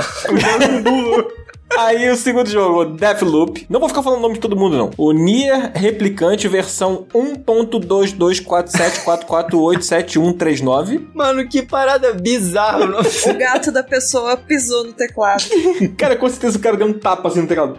Sabe? Aí foi isso o nome do jogo. Guardiões da Galáxia, tá concorrendo também. E o Artful Escape. E aí, gente? Qual a melhor trilha sonora? Olha só, essa categoria ela é uma categoria muito traumática pra mim. Foram dois anos consecutivos de trauma. Um foi Celeste não ganhando e o outro foi Sayonara Wild Hearts perdendo pra Death Strand, o que é absurdo e nunca vai deixar de ser absurdo. Então, eu vou votar no Artful Escape, apesar de eu não ter jogado, eu ter visto só o trailer, mas eu acho que é um jogo que ele foca em música e eu sinto um gatilho igual eu senti do Sayonara Wild Hearts perdendo. Que eu sinto que esse jogo vai perder por um negócio que não merecia igual ele. E é isso. Amiga, a trilha sonora desse jogo é boa, confia. É muito bom, é muito Não, legal. eu confio, amigo. Sayonara Wild Hearts também é perfeita. E veja no que deu. Mas meu voto tá E nele. você, Cardoso? Então, Ah, Cardoso, Essa tô sentindo. Vou te, tô te abraçando de longe aqui. então, gente, eu tenho que falar um pouco sobre isso. Eu acho, eu gostaria, o meu coração, ele pende mais para Cyberpunk 2077, porque assim, eles fizeram um trabalho incrível de criação de trilha sonora pra esse jogo. Porque você quer que Cyberpunk leve pelo menos um prêmio, né? Mas eu sei que não vai levar, amiga. Eu- dentro do meu coração, eu sei que não vai acontecer. Mas no seu coração já aconteceu. E é isso que importa. Exatamente. Eu acho uma injustiça? Acho. Mas eu acho as trilhas sonoras de Cyberpunk muito fodas. É verdade. E muito legais. É um dos pontos fortes do jogo e é um dos pontos fortes que a gente não depende de bug pra acontecer. Então, tipo assim. Será mesmo? Mesmo quem jogou no PS4, eu espero que tenha conseguido ouvir a trilha sonora do jogo. E eu acho de fato excelente, assim. Os caras foram cuidadosos com a criação desse universo. A trilha sonora ela funciona muito pra gente crer que esse universo funciona e que ele de fato existe. Eu gostaria muito que Cyberpunk ganhasse, mas eu vou voltar no Artful Escape porque eu sei que Cyberpunk não vai levar prêmio nenhum, infelizmente. Cara, eu tô ouvindo a trilha sonora de Cyberpunk 2077 há um ano, sem parar. Inclusive hoje, eu estava ouvindo a Night City. É muito bom, né? Porra, A trilha é muito boa. é, é muito bom. É muito Eu vou bom. até pôr pra eu ouvir aqui, malhando. Cara, eu amo essa trilha sonora. Eu ouço ela direto. Eu acho que ela tem um mood legal. Ela me deixa, tipo, porra, num mood maneiro assim. E ela me coloca dentro daquele universo universo, eu acho que ela combina muito, cara, com o que eles fizeram. E eu gosto muito da trilha sonora do Cyberpunk. Eles fizeram músicas boas, originais. Eu queria que ganhasse, cara. Queria. Não acho que vai ganhar, porque infelizmente eu acho que não vai ganhar nada. O povo tá com raiva de Cyberpunk e isso meio que minou as chances dele de ganhar até nas coisas que ele fez muito bem. Então eu não acho que ele vai ganhar, mas meu coração tá nele. Eu acho que quem vai ganhar vai ser o Nier Replicant versão 1.22474487139. É, o KT Okabe é um baita do compositor brabo, né? Então, jogou safe aí com ele. É, joguei safe. Cara, eu torço muito pra que seja o Deathloop, porque eu acho a trilha sonora do Deathloop fantástica. Pra quem assiste Cowboy Bebop, ou assistiu, agora saiu a série aí, né? Parece que já lançou, não sei se já lançou. Acho que já Lançou hoje, da data dessa gravação. Só Jesus que estão falando aí que a série. Ih, Rapaz. Eu não sei se a trilha sonora da série é tão boa quanto a do anime, que é fantástica, assim. Mas o Deathloop, ele me lembra em algumas coisas. Ele tem um jazz meio um bebop ali, né? Que é muito legal. E, cara, a trilha do Deathloop, ela tem um nome pra esse tipo de técnica, né? Que a, a trilha, ela vai mudando conforme o jogo vai acontecendo. Então, começam a aparecer os inimigos, a música vai gradualmente mudando, a bateria vai ficando mais pegada e tal. Então, é muito bem feito como eles fazem isso. É uma trilha procedural. É, tipo quando o Mario sobe no Yoshi e aí adiciona umas batidinhas assim. Isso. Como é que é? As batidinhas? Eu acho que o Deathloop faz isso muito bem, muito impressionante. Mas eu acho também que o o Guardiões da Galáxia fez um trabalho impressionante de montar uma banda pra fazer uma trilha Tem isso. sonora. Então, tem olha isso. só, eu tô vendo aqui lembranças da guerra. Se bobear, ganha Guardiões da Galáxia e perde todos esses outros jogos. Eu acho muito seguro a gente dar prêmio pro jogo que pegou a música de banda e pôs no jogo. Eu acho cara de pau ganhar. Pois é, por isso que eu não acho que ele vai ganhar. Mas, ô Márcia... Mas eles te criaram uma banda também. Exato. É verdade. Desculpa, gente, eu tava cega pelo ódio da vez que o Kojima ganhou. Amiga, o Guardiões da Galáxia é bom, amiga. Fica tranquilo. Não, eu Esse sei jogo, que o jogo é é bom. bom, eu sei. Desculpa, gente, foi gatilho, desculpa. Deu Tá gatinho. bom. Eu vou apostar no Guardiões da Galáxia pelo valor de produção dos caras terem pegado uma banda que compuseram um disco pra poder. Ah, mas Cyberpunk também fez isso, né? Mano, Hum. David Bowie, Jackson 5, é difícil bater isso, mano. Não, mas aí, pô, tem que contar a trilha sonora original, né? Não é a trilha sonora. Ué, não sei, é trilha sonora original? O prêmio? Uai, o Death Stranding. Merda. Porra, É, não Márcio. é, não é trilha sonora original. Pô, o The Last of Us, por exemplo, usa o Ahá. É verdade. É incrível, sabe? Então, assim, você vai tirar o valor só porque é o Ahá ali, sabe? Assim, mas é a que... Ellie cantando. É ainda um pouco diferente Exato, do é. Guardiões da Verdade. Galáxia. Mas supostamente, no Guardiões da Galáxia, quem tá cantando é o Star-Lord, né? Que é a banda dele, Não, né? assim, se a gente for avaliar pela banda criada para o jogo, ok, zero problema. O meu problema é a playlist de músicas que não são do jogo ter um peso Entendi. nisso. Eu acho que entre os dois aí, sabe? Sim. As músicas que já, já são muito famosas e que estão na trilha sonora, tipo Tears for Fears, por exemplo, eu acho que é um plus, assim. O meu ponto é mais por eles terem uma banda que parece uma banda dos anos 80, sabe? Isso ótimo, É. zero problemas ganhar. Melhor direção, gente. Quem tá concorrendo, Cardoso? A melhor direção. Deathloop, It Takes Two, Returnal, Psychonauts 2 e Ratchet and Clank Rift Apart. Mano, eu tô cansado de ouvir Deathloop na premiação e It Takes Two. Eles levaram todas, cara. Ué, só porque são os melhores jogos do ano, pô. Com certeza um dos dois que vai ganhar. E Psychonauts 2 também, levou várias, mas é, porra, são os melhores jogos do ano, pô. Aí é complicado mesmo. Sinistro. É foda. Eu quero votar em It Takes Two porque o jogo é sensacional. E foi né, o único que eu joguei dessa lista pra poder falar alguma coisa. Pra mim, essa é uma das categorias mais difíceis, porque tanto Deathloop quanto It Takes Two tem uma direção impecável. São jogos incríveis e super coesos do começo ao fim. Mas eu vou votar no It Takes Two por causa da variedade que o jogo traz. Porque o Deathloop, engraçado falar isso, né? Mas assim, o loop de gameplay dele é muito parecido o jogo inteiro. Você tem maneiras diferentes de fazer as coisas ali, mas assim, é um jogo de tiro. O It Takes Two, ele pega a fórmula ali e ele vai mudando a cada fase, e cada fase parece que é um jogo completamente diferente do outro, sabe? Então eu vou ficar com o It Takes Two por causa disso. Coelho. Cara, sei lá, mano. eu tô revoltado que, não querendo desmerecer nenhum desses jogos, todos eles são incríveis. Mas, caraca, eles não adicionaram o No More Heroes 3 em nenhuma categoria, cara. Nem de arte, nem de direção. Eu acho o Suda51 um dos melhores diretores dessa indústria. Ele pode não ter orçamento suficiente pra poder fazer um jogo super polido. Mas ele tem o povo. Ele é o Tarantino dos videogames pra mim, cara. Eu acho a direção do No More Heroes 3 muito foda. Tipo, o jogo que te surpreende artisticamente e na hora de você jogar o tempo inteiro. Eu tô meio triste que ele não ganhou nenhuma indicação desse tipo. Amigo, desculpa, mas o No More Heroes não tá nessa lista, amigo. A gente só tá trabalhando com essa lista aí, tá bom? Hoje não vai ter. não vai- eu queria que o No More Heroes ganhasse, ele não tava nessa lista, eu queria que o No More Amigo, Heroes ele ganhasse. ganhou no seu coração. Tá tudo bem. Exato. Ganhou, ele ganhou no meu coração. Eu vou, eu vou estar no Psychonauts 2 pelo mesmo motivo anteriormente. Esse jogo tem que ganhar a melhor direção. Nossa, eu tô querendo muito jogar. Assim, eu já queria jogar antes, mas agora eu tô querendo muito jogar. Quando eu tiver a minha folguinha de final de ano, se eu- Deus quiser eu vou conseguir, eu vou jogar o Artful Escape, Psychonauts 2. Infelizmente o Deathloop eu ainda não posso jogar porque eu não tenho aquilo, né, que nos brilha os olhos, mas tá na lista. Olha, eu vou votar no It Takes Two. Aí eu tô votando com o coração, com a razão. E também porque seria maravilhoso, uma grandíssima ironia do destino que o Joseph Ferris ganhasse ali um prêmio desse. Porque depois dele aparecer mandando fuck the Oscars lá, com aquela situação eu maravilhosa. acho que ele podia ganhar e o discurso dele ser falar só isso e vazar do palco. Cara, isso ia ser assim maravilhoso. Queria muito que isso acontecesse. Então eu tô torcendo aqui com muito mais com o coração do que com a razão. Mas a A razão, razão também. também. esse jogo é muito Mas a razão fantástico. também fala porque é um jogaço. Né? Melhor jogo de ação, gente. Cardoso. Vamos lá. Back for Blood, da Turtle Rock e Warner Brother Games. Chivalry 2, da Torn Banner Studios e Triple Wire Interactive. Deathloop, da Arcane Studios e Bethesda. Far Cry 6, da Ubisoft, Toronto e Ubisoft. E Returnal, da Housemark e Sony. Cri, cri, E o que falar? ninguém liga. Eu sinto que o Deathloop tá sendo indicado a muitas coisas, ele não vai ganhar todas as coisas. Então eu acho que eu vou votar em, sei lá, em Returnal. Só pra diversificar. Justo. Coelho. Mano, Deathloop vai ganhar ou Far Cry, cara. Pelo amor de Deus, Far Cry ganhar, aí, aí eu paro.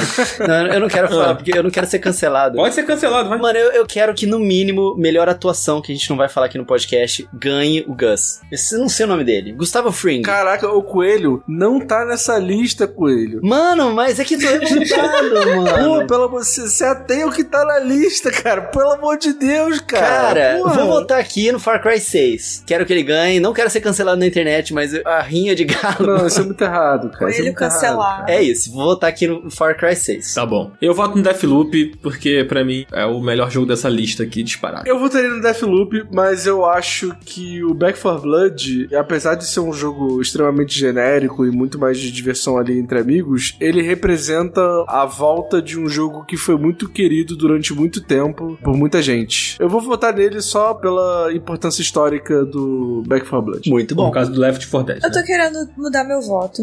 Já sei. foi, já é. Tá, já foi, é. Bora. Foi. É, vai. Cardoso voltou no Back 4 Blood só pra ficar fazendo teabag lá nos caras do time que. Exatamente. não curar os caras do time. Porra, vai dizer que isso não é história? Pô, pelo.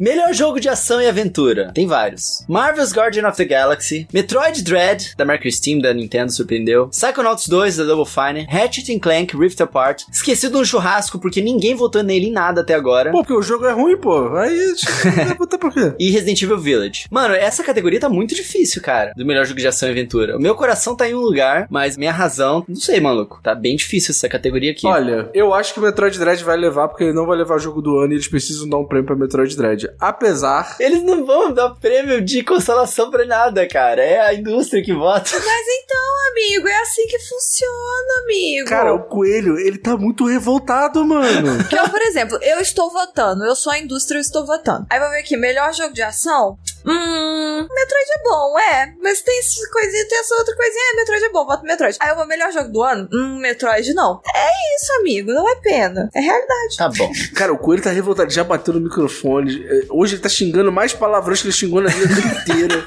Cara, o moleque tá revoltado, cara. Hoje o universo tá desalinhado. Coelho, eu tenho que te dizer, sinto muito, Coelho. A Nintendo não vai bem esse ano no Game Awards. É por isso que eu tô revoltado, mano. Eu sinto lhe informar, cara. Infelizmente, porra, a Nintendo vende videogame pra caralho, mas no The Game Awards não tá indo muito bem. É isso. Eu tenho que aceitar esse fato. Mas tudo bem, dá seu voto aí pro Metroid 10 que meu coração fica quentinho. Eu vou dar a volta no Metroid Dread porque ele não vai levar jogo do ano, então ele precisa levar algum prêmio pra galera não ficar chorando. E o Resident Evil? Ninguém vai votar no Resident Evil? Márcia? Era isso que eu ia falar. Eu tô em dúvida de dar pro Psychonauts ou pro Resident Evil. Eu não tinha visto que ele tava no jogo do ano, mas óbvio que ele tá. Então eu fico em dúvida de talvez ser tipo um God of War, que eu acho que o God of War foi levando quase prêmio nenhum, e aí chegou no final, ele levou o jogo do ano. Uhum. Mas eu, eu vou dar pro Resident Evil nesse aqui, porque eu não quero votar em jogo do ano nele. Então eu aposto em Resident Evil. E é um jogo de ação muito bom. Sim. Que eu achei bem bom de jogar. Eu também voto no Resident Evil. Acho que é um bom jogo de ação. O que é esquisito, né? Pensando no Resident Evil, principalmente em primeira pessoa. Acho que é isso. Olha, eu amei Resident Evil Village. Cara, que jogaço, foi muito divertido, foi legal ver o desfecho ali no final, descobrir mais coisas sobre o Ethan que a gente não sabia antes, e que no início do jogo a gente fica tipo, what the fuck? O que tá acontecendo aqui? Depois no final a gente descobre um monte de coisa. Eu, eu adorei. A experiência é legal, o jogo tem vários momentos diferentes. Eu falei já para vocês que no início, aqui no Final Podcast eu falei isso, que eu passei um pouco mal para jogar o jogo. Eu tive que tomar remédio de cinetose, assim, para não, não ficar passando mal, assim. O Dan até me deu a dica de desativar aquele negócio do personagem ficar se movimentando realisticamente, sabe? Pra câmera não ficar se mexendo É, tanto. o balanço da câmera, né? É, mas mesmo assim, eu fui até o final do jogo, mesmo passando mal, porque o jogo é muito bom. Só que, cara, Metroid Dread. Porra, Metroid Dread, mano. Eu não esperava que a Nintendo fosse voltar com Metroid 2D assim e que fosse ficar tão bom. Eu acho que eles encontraram um balanço muito bom entre o antigo que você ficava perdidão e o novo, onde o jogo ele meio que te guia pro seu caminho, mas não sem te falar tudo. Você ainda sente que você tá solto naquele mapa, meio perdidão, meio estilo Metroid clássico. E, cara, é simplesmente uma delícia jogar esse jogo. Você pega o controle, você se sente poderoso do início ao fim e você não para de se sentir poderoso, mesmo que você acabou de começar. Controlar a Samus, pegar ela com toda a agilidade dela, é muito bom, cara. Que jogo de ação delicioso de jogar. Metroid Dread, cara, tem que ganhar essa categoria. Sério. Boa. Eu acho legal também que todo mundo, as maiores empresas que fazem jogos AAA, elas não vão pro caminho do 2D mais. É muito raro você ver a Sony, a Microsoft investindo um jogo AAA de alto orçamento num jogo 2D. E a Nintendo foi lá e falou: foda-se, vou fazer Metroid 2D sim. Isso é muito legal. Ué, mas o Ori é 2D, né? É, pois é, mas o Ori ele começou como um jogo indie, a Microsoft meio que investiu nele. E o Ori é incrível, mas ele não é tipo aquele flagship jogo que a Microsoft fala, ó, esse aqui a gente tá botando um puta marketing nesse jogo aqui porque ele é o nosso jogo da Microsoft. E o Metroid Dread é desse ano da Nintendo. Então eu achei muito foda que o jogo de destaque desse ano da Nintendo é um jogo 2D, mano. E é muito gostoso de jogar, então eu quero que ele ganhe. É isso, meu voto vai pro Metroidão. Melhor RPG, gente. A gente tá quase chegando no final das categorias que a gente separou. Até lembrei aqui de duas categorias que a gente não separou. De repente vale a gente comentar antes de falar do melhor jogo do ano. Tá. Mas vamos lá, melhor RPG. Concorrendo, né? Cyberpunk 2077, que chocou o mundo por estar sendo indicado aí. Monster Hunter Rise, Scarlet Nexus, Shin Megami Tensei 5 e Tales of Arise. Cardoso, sei que você quer começar. Gente, eu joguei o Monster Hunter Rise. Eu não me interesso muito por RPG oriental, então eu não peguei muito pra jogar nem o Scarlet Nexus, Shin Megami Tensei 5 e Tales of Arise. Eu não joguei, mas sei que tem uma legião de fãs aí pra esse tipo de jogo, mas não é muito a minha. Eu joguei até um pouco do começo do Scarlet Nexus, mas realmente assim não, não é o tipo de jogo que eu curto. O Monster Hunter Rise, eu gostei muito de jogar com os amigos, mas eu senti que os menus são confusos, é um jogo difícil de você pegar de primeira. Tipo, é aquele clássico jogo que você precisa de um tutorial pra jogar, sabe? Pra você fazer as melhores armas, pra você fazer os melhores builds, enfim. Eu sei de toda a problemática do Cyberpunk, eu sei que muita gente não conseguiu jogar. Pra mim, até hoje, o jogo só lançou em uma plataforma, que foi o PC. Tanto que na época que, bem no começo, quando eles mandaram a chave de review, eles só mandaram chave pra PC, porque eles sabiam que era a única versão do jogo que estava funcionando de fato. Mas eu acho que de todos esses jogos aqui, o Cyberpunk, ele é o único que de fato cria uma atmosfera tão realista e tão fidedigna. Você consegue acreditar naquele universo e você consegue acreditar naqueles personagens, os personagens são tão bem escritos que ele de fato é um roleplay. Porque você tá ali solto e você pode fazer o que você quiser, viver a sua história. Tanto que a história do meu personagem ela teve tudo a ver com o que eu queria da minha vida pessoal. Foi um jogo que me permitiu criar a minha própria história. E eu acho que isso é um RPG. Independente de sistema, independente de maneira de jogar, de build, de arma, de não sei o que. Um RPG é sobre de fato você fazer um roleplay. Você ter a liberdade de criar sua própria história dentro daquele universo. E eu acho que desses jogos, o Cyberpunk é o único que conseguiu fazer isso, de fato. Eu acho uma pena que ele não vai levar. Eu queria muito que Eu levasse. estou com os olhos marejados aqui, Mi. Tocou no fundo do meu coração também. Eu vou votar no Cyberpunk também. Eu já iria votar antes. Nossa senhora. Eu vou por dois motivos. Motivo um é que é o único jogo da lista que eu sei o que que é. Monster Hunter eu ainda sei mais ou menos o que que é. Os outros eu não sei. E eu acho também que o Cyberpunk merece um pouquinho de redenção disso tudo que tá passando, sabe? Eu acho que a galera pegou pesado demais. Eu entendo a parte do bug, de ter sido lançado um jogo que não funciona, etc. A minha experiência não foi essa. E eu joguei no Xbox, eu não joguei no PC. Eu achei um jogo bem ok. Um jogo normal. E eu gosto muito da ambientação do jogo e disso tudo que o Cardoso falou, da sensação do roleplay, que você realmente se sente inserido ali nas missões que você tá fazendo, etc. Então, o meu voto vai pra ele não por pena, mas sim por mérito, porque eu, eu realmente acho ele um jogo bem ok. Ele só precisava funcionar. Pra mim O funcionou. jogo foi bem, só faltava funcionar. É exatamente a definição. Assim, pra mim funcionou. Teve muita gente que falou que não funcionou. É pra mim também. Então, ok. Pra mim também, eu entendo. Eu tô feliz que você e o Cardoso votaram no Cyberpunk. Acho que ele merece. Ele merece. Sabe? Sair dessa onda de ódio. Eu me sinto representado por vocês. Eu não vou votar no Cyberpunk, não. Não acho que ele vai ganhar, também não vou votar ah, nele. não. Achar também não acho não. Eu quero dar destaque pro Shin Megami Tensei 5, porque eu acho que eu sou o único daqui que pode fazer isso. Cara, Shin Megami Tensei é muito legal. E é um baita de um jogaço, mano. Shin Megami Tensei é a série que deu origem à Persona, pra quem não sabe. Persona é um spin-off de Shin Megami Tensei. Sabe o apelo que Pokémon tem de ser um jogo muito viciante, que você se apega às criaturinhas e você fica amigo delas e é fofo? O Shin Megami Tensei 5, ele tem essa mesma pegada de Pokémon, só que as criaturas, elas são muito bizarras, muito carismáticas também, algumas nem tanto, mas você se apega a elas não pela amizade, tem uma relação diferente. E quando eu digo relação diferente, porque você realmente tem que conversar com essas criaturas, eles são demônios. Para você capturar eles, você tem que conversar com eles. E você tem que meio que convencer eles a ficar junto com você. Ele vai te acompanhar na sua jornada, não necessariamente ele vai trabalhar para você. Então você meio que tem que trocar ideia. Às vezes você fala alguma coisa que ele gosta, ou você meio que tenta mentir para ele, ou intimidar ele para ele ganhar seu respeito, ou às vezes você dá propina pro demônio.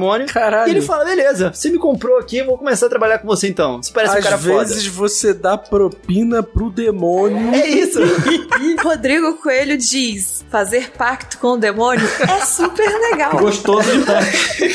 Mano, esse jogo é muito legal. E o universo que eles criam é muito maneiro também. Mano, é um jogo muito diferente, um RPG muito diferente, que quem dá uma chance pra ele engaja. É muito difícil você não ficar imerso naquele mundo e engajado com aqueles personagens, porque a história é bem contada, o universo é interessante e os personagens todos são muito legais. Esse loop de gameplay de RPG que ele tem, de você estar sempre em contato com outros demônios e tentando convencer eles e fazendo fusão de demônios pra descobrir demônios novos que você pode falar com eles e tal, é muito legal. Então eu queria que as pessoas dessem mais atenção pra esse jogo. Eu vou votar no Monster Hunter Rise por todos os motivos que eu falei, mas eu queria que Shin Megami Tensei 5 recebesse reconhecimento. Mas não vai receber, sabe por quê? Porque ele lançou no dia da indicação, no mesmo dia. Então, o nome disso é vacilação, né? vacilação É total. só pra entrar, é só pra É, tá lá. a maior parte das pessoas que poderia jogar ele pra poder indicar ele, eu acho que não deu tempo, então não acho que ele vai ganhar. Monster Hunter Rise é o melhor, assim. Eu acho que tinha que ganhar. Se tivesse Monster Hunter World aqui, eu teria votado nele Não também. entendi. Muito bom. Tu votou no Shin Megami Tensei ou tu votou no Monster Hunter? Não, eu queria que o Shin Megami Tensei 5 ganhasse, mas eu acho Caralho. que é imbatível o Monster Hunter Rise. Entendi. É que tu falou tão bem do negócio, eu falei assim, ah, ele vai votar no... É porque eu queria que as pessoas conhecessem, pouca gente conhece o jogo, Entendi. entendeu? Então eu queria explicar um pouquinho mais dele. Eu vou votar no Tales of Arise. Assim, eu não joguei nem o Scarlet Nexus, nem o Shin Megami Tensei 5. Infelizmente, queria muito jogar o Shin Megami Tensei. E agora com o discurso do Coelho, fiquei mais afim ainda. Desses que estão competindo, eu joguei o Monster Hunter, joguei o Cyberpunk e o Tales of Arise. Eu acho que o Tales of Arise, ele cumpre muito bem aquelas coisas que você espera de um RPG. Ele tem um grupo de personagens, todos esses personagens têm funções específicas, aí tem combos, e aí tem progressão, tem muita exploração, é um mundo aberto gigante, com histórias e reviravoltas. Ele foi um jogo muito, muito, muito bem avaliado. Pra muitas pessoas, ele é considerado o melhor jogo da série Tales, o que é uma coisa muito legal, Nossa. porque é uma franquia muito tradicional. E eu acho que ele faz muito bem, assim, eu amo Monster Hunter Rise, eu acho Monster Hunter Rise muito mais jogo, mas eu não acho o Monster Hunter Rise tão RPG assim,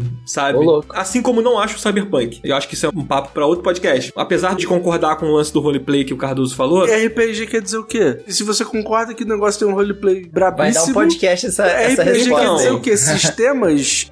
Porra, RPG é Role Play Gaming. Cara, Oxi. o GTA ficou muito famoso por causa da roleplay. Ele é um jogo de RPG? Sim. Claro que não. o cara. GTA RP sim, pô. Mas aí é uma forma de você jogar ali. Ah, ele não é um é, jogo pô? de RPG. Você pode encarar ele dessa forma. Enfim, vamos deixar esse papo pra um outro podcast, mas assim, eu não acho que o Cyberpunk nem deveria estar concorrendo nessa categoria. Por Mas que que ele deveria estar concorrendo nessa Ih, categoria? briga, briga aqui? Ih. Porque eu, não acho que ele é um bom RPG. E como RPG, RPG, eu não acho. Assim como eu não acho que o Monster Hunter Rise é um excelente RPG. Entendi. RPG. Que isso? Eu não acho ele um excelente RPG. Eu acho ele um excelente jogo. Então quer dizer que RPG é o que Daniel Skate disse ser RPG, né?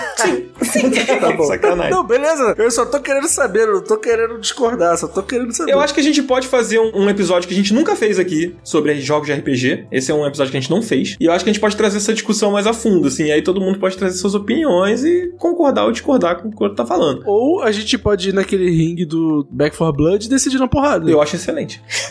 Mano, Tales of Arise é um jogo que eu vou jogar no meu folguinho de final de ano. Tales of é minha série favorita. Eu só não joguei ele ainda porque ele é muito longo e eu tenho muita coisa pra jogar e terminar pra poder fazer análise. Final de ano tem muita loucura. Mas esse jogo parece incrível demais, assim. É, eu não joguei todo, ele é um jogo muito, muito longo, assim mesmo. Realmente, eu vi pessoas falando que, sei lá, 60, 70 horas de gameplay pra você terminar, né? É, normalmente é isso mesmo. É, eu vou votar nele. O que eu acho que vai ganhar, não é meu favorito. Meu favorito da lista é o Monster Hunter. Mas eu acho que o Tales of ganha. Bom, falta só aqui na nossa lista o melhor jogo do ano. Faça as honras, Danzito. Acho que a gente podia citar, antes da gente terminar, do melhor suporte de comunidade, que eu acho muito legal que o No Man's Sky tá concorrendo de novo. E ele vai ganhar. Eu acho que tem grande ganhar. chance de ganhar, mais uma vez. E eu acho muito fabulosa a história do No Man's Sky, a história de redenção. É muito, muito legal. A gente fez um episódio que a gente comentou muito sobre isso aqui, que o Ricardo gravou com a gente. É por isso que eu acredito no futuro do Cyberpunk. Porque eu vejo No Man's Sky e eu vejo que dá pra acontecer. Eu acho que Cyberpunk merece. Merece ter esse momento de redenção.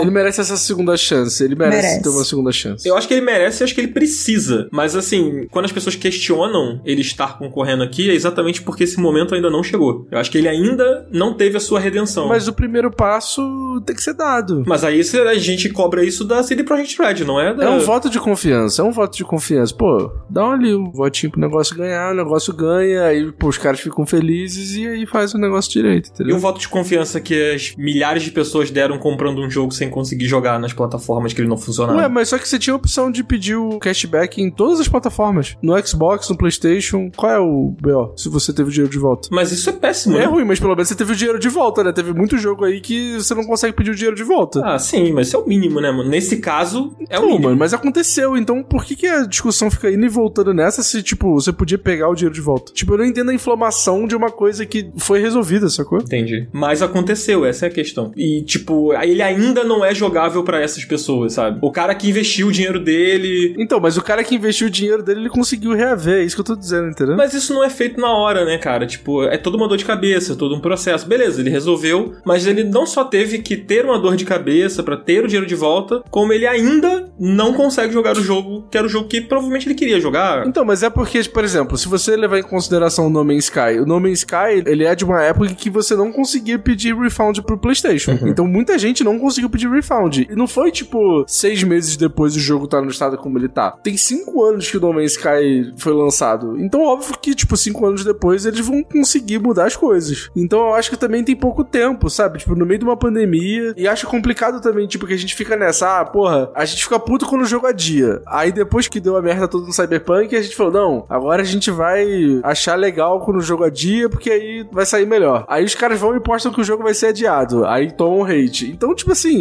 a gente reclama pra cacete das coisas, mas também não dá tempo dos caras resolverem, sacou? Tipo, um ano pra um jogo do tamanho do Cyberpunk, pra resolver a quantidade de merda que aconteceu, não é um tempo suficiente, eu acho. Não, eu concordo. Eu acho que, tipo, eles têm que ter tempo. E eu acredito, eu não sei se eu acredito ou se eu torço, pra que ele tenha a mesma redenção que o No Man's Sky teve. Eu acho que, por tudo que foi prometido, ele merece passar por isso. E as pessoas que não conseguiram jogar, que pediram seu reembolso e que ficaram com esse gosto amargo, se elas puderem ter uma nova oportunidade de jogar o jogo, eu acho que isso é excelente. Com certeza. Eu só acho que a solução, não que isso seja uma solução, vai, mas eu acho que o movimento de você premiá-lo depois de tudo isso, sendo que não foi resolvido, eu não acho legal. Esse é meu ponto, Ah, assim. amigo, mas eu acho que a gente tá avaliando aqui, tipo eu e o Cardoso, a gente sabe que não vai rolar por causa disso tudo. Mas assim, é um desejo em nossos corações. Não, justo, gente. É isso. Justo. Eu espero que Cyberpunk tenha uma redenção. Eu acredito que não vai ser esse ano. Talvez não vai ser ano que vem ainda. Mas eu acho que ele merece ter uma redenção. Não precisa ter essa mancha pra sempre, né? Essa coisa do jeito que foi. É pelo menos a chance de se redimir, né? Isso, exatamente. O que aconteceu agora? Eles atrasaram de novo a edição da nova geração, do PS5 do Xbox Series X. A galera caiu matando. E aí eu fico assim, pô, será que a galera realmente quer que o jogo mude, quer que o jogo seja melhor? Ou quer arrumar alguém pra ficar atacando o tempo inteiro por qualquer coisa, sabe? Tipo, muito complicado. Vamos então pro melhor jogo do ano, né? Vamos pra grande categoria, né? Que causa mais burburinho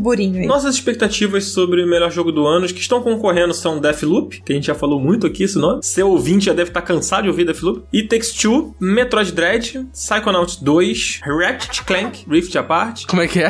Resident Evil, Village. O famoso jogo que concorreu a tudo e não vai ganhar nada, Ratchet Clank. Exatamente. Pois é, né? Vai, Cardoso. Pra você, quem é o melhor jogo do ano, ou quem você quer que ganhe, ou quem você acha que vai ganhar? Eu queria que ganhasse Cyberpunk. Mentira. é. Tô brincando, tá, Dan? Desculpa, desculpa, Nem cara. saiu desculpa. ano. Ah, mas ele saiu em dezembro, né? Se ele fosse um jogo bom, ele estaria... É verdade, é verdade. Enfim, enquanto a gente fazia esse programa, eu dei todos os argumentos possíveis pra premiar o Take Two em tudo que a gente podia premiar, porque eu achava que ele não ia ganhar o jogo do ano. Mas eu tô olhando aqui a lista final e por mais que eu tenha gostado muito de Deathloop, tenha achado Resident Evil legalzinho, mas eu acho que ele não merece o jogo do ano, eu simplesmente não consigo, e aí, muito emocionalmente falando mesmo, eu não consigo dar pra outro jogo que não seja Take Two. Porque eu acho fantástico e ele é um jogo sobre um pouco o que a gente esqueceu dos videogames, que é a simplicidade, que é ser videogame só por ser videogame e ele é legal só por isso, sabe? Então eu não consigo dar pra outro jogo que não seja It Takes Two. Coelho. Cara, o Cardoso tocou num ponto muito interessante que eu acho muito legal. A gente falou bastante sobre todos os jogos aqui. Ele tá sentado no meu colo aqui. Barulho bonitinho. Deixa ele falar o jogo do ano dele com ele, pô, pelo amor de Deus. Esse ano, os melhores jogos do ano são todos super videogame mesmo. Deathloop tem a essência de videogame e Take-Two tem a essência gameplay, focado em gameplay, sabe? Metroid Dread é o classicão, cara, jogo de ação delicioso de jogar, videogamezão. Psychonauts 2 é a mesma coisa, cara. É simplesmente surpresas atrás de surpresas, plataforma criativa, focado em gameplay. Ratchet Clank é o jogo de PlayStation 5 que é focadaço em gameplay junto com o Returnal, né? Mas assim, eu acho que ele representa muito bem e o Resident Evil Village, cara, é o puro suco do game delicioso de jogar também. Então eu gosto muito das indicações de melhor jogo do ano esse ano. Eu particularmente queria muito que Metroid Dread ganhasse. No meu coração é o meu jogo favorito assim e é o retorno de algo que eu esperava há muitos anos e que eu já sou fã há muitos anos. Mas eu realmente acho que Take Two vai ganhar, porque It Takes Two ele também take the world by storm, né? Pegou todo mundo de surpresa ali e foi um jogo que surpreendeu, é muito divertido de você compartilhar essa experiência com os amigos, pelo que eu ouço o pessoal falar. E é o que eu mais estou empolgado pra poder testar, né? Então, realmente, eu acho que o It Takes Two ele vai ganhar, assim. No meu coração, fica ali é o Metroid Dread. Mas o seu voto no bolão é pro It Takes Two? Meu voto no bolão vai pro It Takes Two. Sim, Ih, eu acho que ele vai ganhar. Você quer fechar, Mar? Você quer que eu fale antes? Vai lá, Dan, vai, eu fecho. É muito difícil essa lista esse ano, gente. Pra mim, o, o Deathloop, o It Takes Two e o Metroid são jogos muito bons e é muito difícil escolher um deles. Eu tenho a impressão de que o Deathloop vai ganhar, que ele é um jogo muito bom, tecnicamente falando, ele é muito diferente e ele evolui o que a Arkane faz muito bem já há muito tempo, fez muito bem com Dishonored, fez com Prey e agora com Deathloop, mas eu acho que a gente vai ser surpreendido e não pelo It Takes Two, eu acho que a gente vai ser surpreendido pelo Metroid. Eu acho que o Metroid vai ganhar o jogo do ano. Nossa, cara, realmente ia ser bem surpresa. Nossa senhora, eu vou lá botar fogo pessoalmente. Que isso. Amigo, It Takes Two, amigo. Nem falo nada, foi o meu voto. Coelho e Dan. Eu entendo que o Metroid é uma franquia extremamente querida e tudo mais. E, e, pô, ver eles voltando ao 2D. Eu tô tentando falar isso com todos os dedos possíveis. Mas ele nem foi considerado o melhor Metroid Dread do ano pela Kotaku, por O exemplo. melhor Metroid Dread do ano ele foi.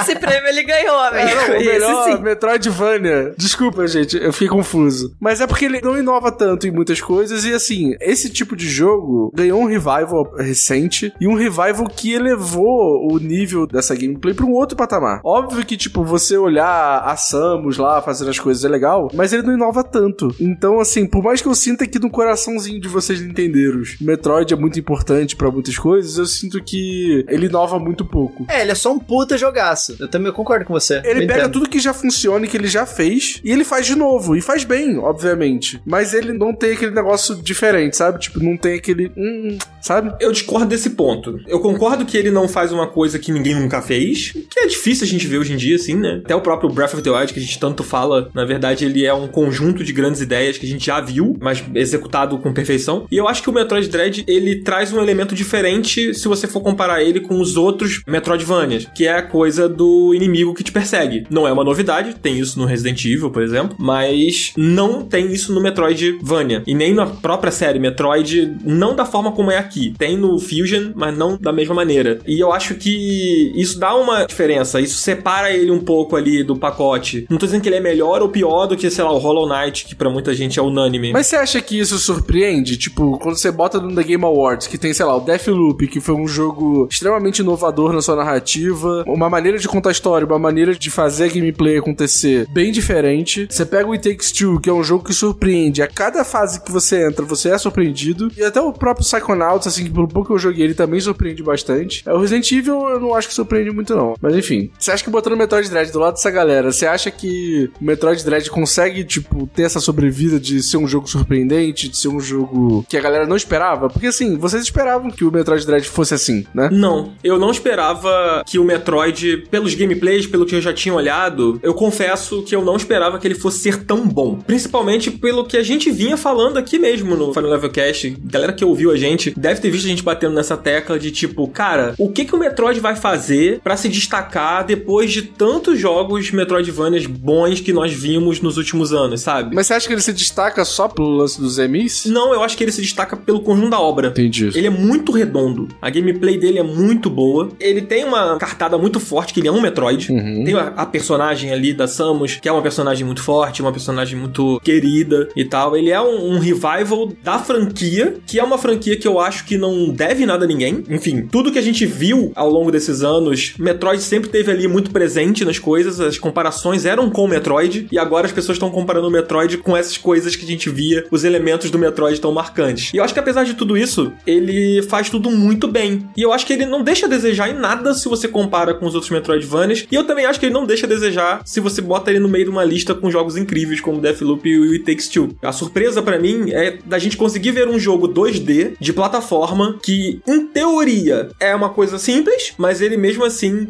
entrega uma experiência muito forte, muito marcante e que tá aqui disputando com esses jogos. Ele poderia não estar tá nessa lista, sabe? A gente poderia estar tá com Monster Hunter no lugar dele, por exemplo, sabe? A gente poderia estar tá com Forza, sei Mas lá. eu, eu tenho mais uma pergunta e uma indagação. Será que se ele não fosse um Metroid, depois de todo o peso que a franquia tem, depois dos anos que passaram, você acha que ele estaria nessa lista? Eu acho que talvez não, mas você não pode descartar que não é apenas o nome Metroid, é a história Metroid e a personagem. Eu não tô falando isso, eu tô falando justamente o contrário. Eu tô falando assim, eu sinto que ele tá aí muito mais por um peso da franquia e muito mais um peso histórico Uhum. do que pela gameplay de fato. Porque assim, eu não sou um cara que joga muito Metroid. Eu nunca joguei nenhum Metroid da série. E eu senti que ele é muito parecido com os outros Metroidvanias que eu já joguei. Então por isso eu tô com dúvida mesmo, né? Nem tipo, eu estou afirmando, mas assim, eu me pergunto isso, assim, será que esse jogo não tá aí só pelo peso de ser um Metroid? Sabe? Tipo, eu fico com essa dúvida. Eu acho que tem um pouco do peso, sim. Aí acho que até o Coelho pode falar um pouco melhor sobre isso, mas eu acho que tem um pouco do peso, mas eu não acho que isso seja demérito. Não, eu também não acho. Sabe? Eu também não acho. Ah, se a gente poderia levar esse ponto pro Resident Evil, por exemplo. Concordo, concordo. Você não acha que o Resident Evil tá na lista porque é um Resident Evil, sabe? Porque- Concordo, até porque eu nem acho ele tão bom quanto o 7, por exemplo. É, mas o que que engrandece muito um Resident Evil da vida? Tipo, são os personagens. É aquela mitologia que foi criada ali do jogo. É tipo a Umbrella. É, o jogo ele é mais do que ele só tendo parte de uma franquia, você conhecendo tudo aquilo que tá em volta e você vendo o novo capítulo se desenrolando. Você, quando inicia aquela jornada, você já tem como jogador uma bagagem pra aproveitar aquilo e pra curtir aquela experiência. Então, eu acho realmente que nenhum jogo, nenhuma franquia, você consegue simplesmente tirar tudo que faz dele, tipo, a, a franquia, o lore e tudo mais, e tratar só como jogo, porque você não vai conseguir avaliar ele desse jeito, sabe? Metroid, ele tem que ser avaliado como Metroid por causa disso, porque é o desfecho de uma parada que começou há milhões de anos atrás, de uma personagem que é a primeira protagonista mulher forte pra caramba, sabe? É o desfecho que tava todo mundo esperando há 19 anos atrás. E você vê isso acontecendo hoje, é parte da experiência do jogo também. E ainda assim o jogo é incrível. Sei lá, tipo, eu vou fazer uma comparação aqui que ela pode até soar um pouco rasa, assim, mas, por exemplo, o The Last of Us Part 2, sabe? O The Last of Us Part 2, ele não inova em gameplay, assim, mecânicas. Ele evolui aquilo que ele mesmo fez muito bem no seu primeiro jogo. E ninguém deixou eu jogar o Last of Us Part 2 sem jogar o primeiro. Não, mas é porque a história faz muito sentido, mano. É muito importante, É muito importante. você jogar. É muito importante. É. Então, esse é meu ponto, pô. Mas, mas jogue, cara, joga o primeiro, é muito bom. Mas o Metroid, tipo, pra todo mundo que eu perguntei, não, não precisa jogar os outros, não precisa jogar os outros. Falei, ah, então, beleza. É porque o peso da história ali, ele não tá à frente, sabe? Ele é o plano de fundo mesmo. Uhum. Acho que no caso do Last of Us, a história, ela fala A história é muito alto, mais assim, importante né? que o gameplay no The Last of Us, por exemplo. É, exatamente. Eu só dei o exemplo do The Last of Us, que eu acho assim, por mais que eu estivesse torcendo pro Animal Crossing, eu acho que, tipo, The Last of Us 2 mereceu muito, é um jogaço, sabe? Mas, tipo, não acho que ele seja diferente de todos os jogos de ação com elementos de survival e tal. Tipo, eu acho que ele faz tudo muito bem, tudo muito bom. O fator inovação não é necessário naquele caso ali. Uhum. Ele simplesmente faz tudo muito bem. E eu acho que o Metroid é isso. Ele faz tudo muito bem. Justo. Se você compara ele com outros Metroidvanias, você não vai virar e falar, pô, é, mas isso aqui é melhor lá. Não, pode ser diferente num outro, pode ser feito de uma maneira mais específica naquilo. Ah, isso aqui é um pouquinho melhor ali, mas isso aqui é melhor aqui. Então, assim, se você for comparar, né, com os outros, eu não acho que ele perde em nada. Uhum. sabe? Por mais que ele não seja,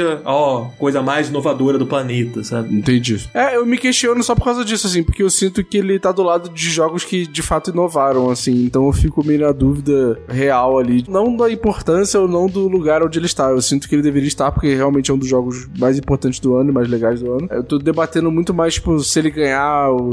Sacou? Eu acharia injusto. É isso que eu tenho pra dizer. É, é isso. E só ainda um pouco nesse tópico relacionado aqui, eu queria trazer uma informação que me deixou muito orgulhosa que vocês, em algum momento da discussão que eu tava aqui sentada no canto ouvindo, eu ouvi essas palavras de alguém falando que ele não foi nem considerado o melhor Metroidvania do ano. E eu gostaria de falar que, segundo o Kotaku, o melhor Metroidvania deste ano foi o Unsigned, que é brasileiro. Exatamente. E isso é muito maravilhoso. Então, dá o Game of the Year pra Isso é ele. muito foda mesmo. Isso é muito foda. Posso falar agora o meu? Meu, Gotti? Por favor. Eu acho que vai surpreender muitas pessoas, mas pra mim tem que ser o It Takes Two. Eu não joguei o Deathloop, então talvez o Deathloop tenha algo nesse sentido também, não sei. Mas em questão de inovação e de deixar um impacto, isso que o Dan tava falando, que foi a nossa discussão ano passado com Last of Us, não é que necessariamente o jogo do ano tem que trazer uma inovação. Às vezes a inovação, de certa forma, ela é na forma como aquelas mecânicas, aquela narrativa, aquela história que a gente já até viu em outros jogos, em outros contextos, elas são misturadas ali, apresentadas e, né, o contexto, enfim, a forma que o jogo é como um todo. Eu sinto que olhando essa lista, e assim, eu sei que eu não joguei todos, eu joguei só o It Takes Two e o Resident Evil, mas pelo pouco que eu vi dos outros também, pra mim, na minha concepção, na minha visão, o It Takes Two, ele pega diversas categorias que eu acho importante um jogo ter feito muito bem pra ganhar o jogo do ano, que é ele inovou, ele é um jogo que funciona muito bem em termos técnicos, ele é um jogo muito diferente da maioria das coisas que saíram esse ano. Ele tem uma proposta muito legal, que é essa coisa de trazer as pessoas pra jogarem juntas e se unirem, principalmente no contexto da história que o jogo tá te contando, que são duas pessoas que elas estão separadas e elas têm que se unir pra atingir um objetivo em comum. Meio que isso traz um pouquinho da vida real também, porque por mais que você jogue com seu amigo, a gente tem uma coisa na cabeça da gente de quando a gente vai jogar em grupo de dar uma sacaneadinha e fazer umas coisas assim. E o jogo, a proposta é justamente a união e você tem que se unir e fazer essas coisas. Então, eu acho que ele, em todos os ângulos que eu analiso esse jogo, eu acho que ele merece muito jogo do ano. Por mais que eu não tenha jogado todos da lista, o que eu vejo de cada um desses jogos e o que eu vi do que eu joguei,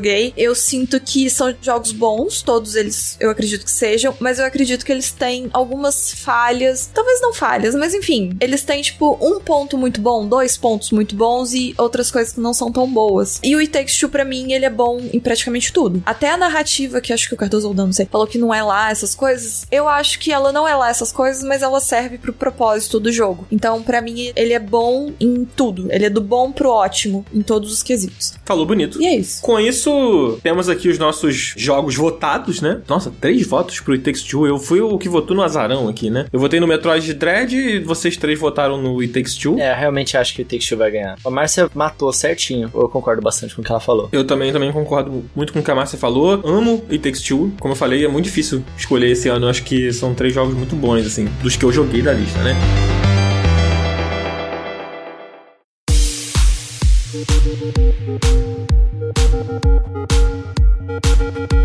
Ufa! Acho que esse aqui é o maior Final Level Cast que a gente já gravou na história do Final Level Cast. Nossa, não? eu tô completamente alheia a horários. Eu não sei nem quanto tempo a gente tá aqui. Eu só tô sentindo as dores no corpo.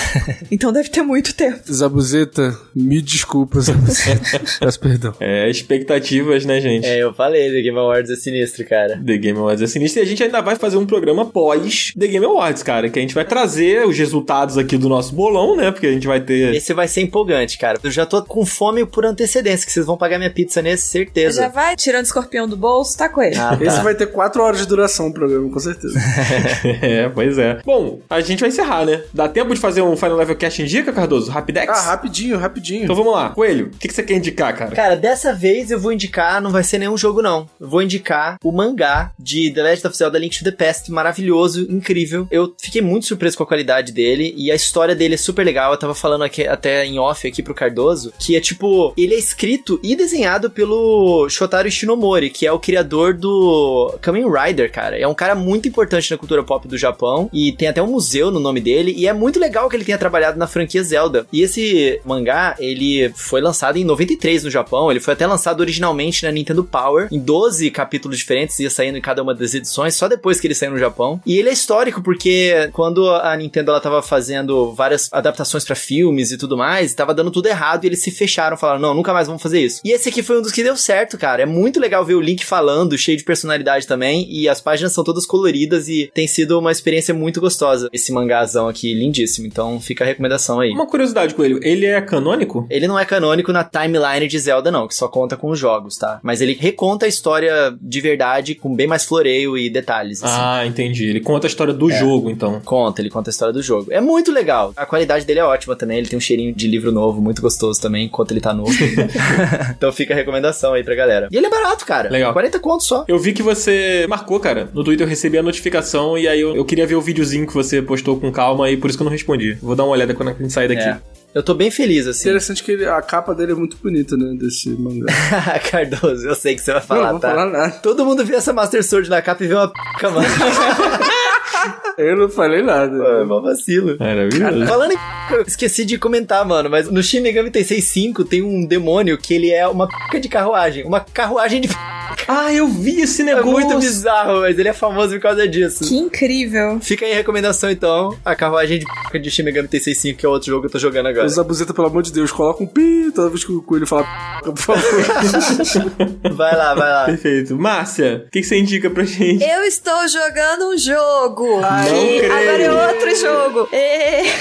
Então, eu estou jogando o nosso queridinho aqui pra ganhar o jogo indie, que é o Death's Door, que ele saiu pra Switch tem pouquinho tempo. Ele demorou até pra sair pro Switch, porque ele é um jogo perfeito no Switch. Então, fica a indicação. Você é um corvo que meio que coleta almas. Enfim, você é um servidor público, que é um corvo. E você é muito fofinho e você bate um monte de bicho. E é um jogo lindo, é maravilhoso. Você é o Lineu da grande família, só que representado por um corvo. Isso, você é o Lineu que foi transformado. Assim, você não foi transformado, você é um corvo desde sempre. Mas é tipo o Lineuzinho. Entendi. Versão corvo. É a grande família na visão dos corvos. É isso. Muito bom. Cardoso. Vou indicar uma série. Succession? Não, não, já, já indiquei Succession um milhão de vezes. Ontem eu comecei a assistir uma série chamada. Uma minissérie da Netflix chamada Colin em Preto e Branco, que é uma série contando a história da vida de um jogador de futebol americano chamado Colin Kaepernick, que foi um jogador de futebol americano que ficou muito famoso por fazer um protesto durante o hino nacional americano, que ele se ajoelhou na frente do campo e tal. E hoje em dia ele não conseguiu mais voltar pra NFL, que é uma loucura, né? Pra vocês verem o nível de como as coisas são erradas. Hoje em dia ele é um ativista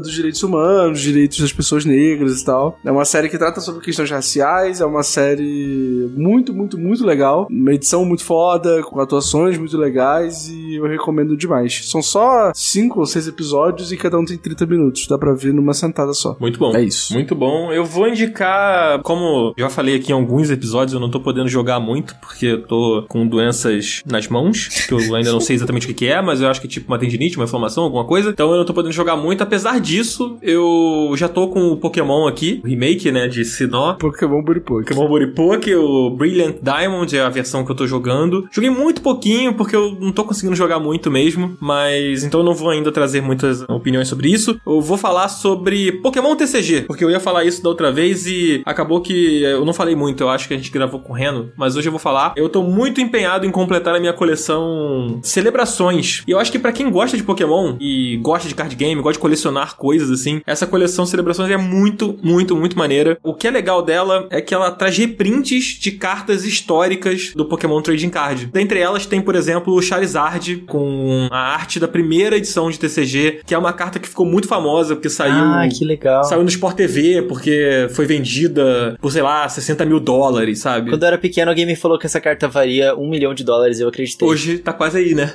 É, olha só. que loucura. loucura, né? Previram. E assim, pra quem gosta de Pokémon ou tem algum interesse pelo TCG, e pra quem já coleciona, sabe que ter essas cartas é muito difícil, porque você tem que ter uma grana alta, né, pra investir. Então essa coleção, ela é uma possibilidade de você ter ali uma versão dessas cartas tão famosas, tão emblemáticas da história do TCG, e você ter a versão que vem com um selinho ali especial de 25 anos do Pokémon e tal. Então eu tô colecionando. É muito difícil tirar as cartas, porque quem coleciona carta, figurinha, essas coisas sabe que você tem que comprar os pacotinhos e tentar dar a sorte de tirar. Mas tem muitos grupos no Facebook, grupos no WhatsApp, Telegram, de gente que troca. Então você pode encontrar pessoas que estão querendo completar também a coleção, né? Pra tentar trocar e completar. Eu tô gostando muito de colecionar porque é muita nostalgia pra quem jogou o TCG na época e vê aquelas cartas voltando, assim, é muito, muito, muito legal. E é aniversário de Pokémon, né? Ano de aniversário de Pokémon, tem muita coisa especial saindo. E essa é uma das que tá sendo meu hobby agora, tentar completar essa coleção sem gastar muito, muito dinheiro, porque esse hobby não é muito barato, não. Mas eu recomendo pra quem gosta de Pokémon e não tá ligado nessa coleção que tá saindo aqui no Brasil. Ufa, agora sim, né, gente? Agora a gente vai encerrar esse Final Level Cast Maravilhoso. super especial, né, cara? Com certeza, deu pra gente falar sobre muita coisa diferente, cara. Mas essa é a beleza do Game Awards, mano. É isso que é legal, sabe? É a gente discutir, conhecer várias coisas novas e apostar e depois descobrir o resultado. Eu acho isso mó legal. Adoro. E também relembrar, né? Porque muitos desses jogos que a gente comentou hoje aqui, a gente jogou ao longo do ano, né? E a gente fez programa, a gente comentou, a gente conversou. É. E é legal porque às vezes a gente, quando grava o programa, tá tudo muito fresco na nossa cabeça, a gente ainda não, não refletiu muito sobre o jogo, né? Com o ano passando, a gente vai jogando outras coisas e isso vai ficando na nossa mente. Bom, É sobre isso. é sobre isso. Gente, tô com fome. Beijo, gente. Tchau. Eu também, tô com dor nas costas. Então vamos jantar, né, gente? Vamos jantar, né? Vamos jantar. Vocês podem mandar uma pizza aqui pra casa. Quero lembrar aos nossos queridos amigos ouvintes que os nossos pixies estão na descrição do episódio. É a mesma arroba do Tá? Twitter. Não sabia, não. não, não é o Pix, não. Mas vem trocar uma ideia com a gente lá no Twitter, entra no grupo do Telegram. E não se esqueça de seguir, cara, nosso seu agregador de podcast favorito. Mas segue lá no Spotify, coloca lá o follow e ativa o sininho de notificações, porque agora tem isso. E toda quarta-feira, às 10 horas da manhã, o Final Level Cast tá de volta aqui pra gente trocar essa ideia super legal sobre videogame. Então, muito obrigado a todos vocês que ouviram. Muito obrigado a esse time maravilhoso. E a gente se vê na semana que vem, amigos. Valeu! Beijo, gente. Até semana que vem. Tchau. Tchau. Fiquei feliz aqui com o Coelho falando time maravilhoso. Ai, Pô, Coelho, ele sempre joga a nossa autoestima lá em cima, sabe? A gente termina o programa é se achando. Aí na hora que desliga tudo, você, meu Deus. Vocês são maravilhosos sim, isso é verdade. Você que é. Ah, para. É você. Ah.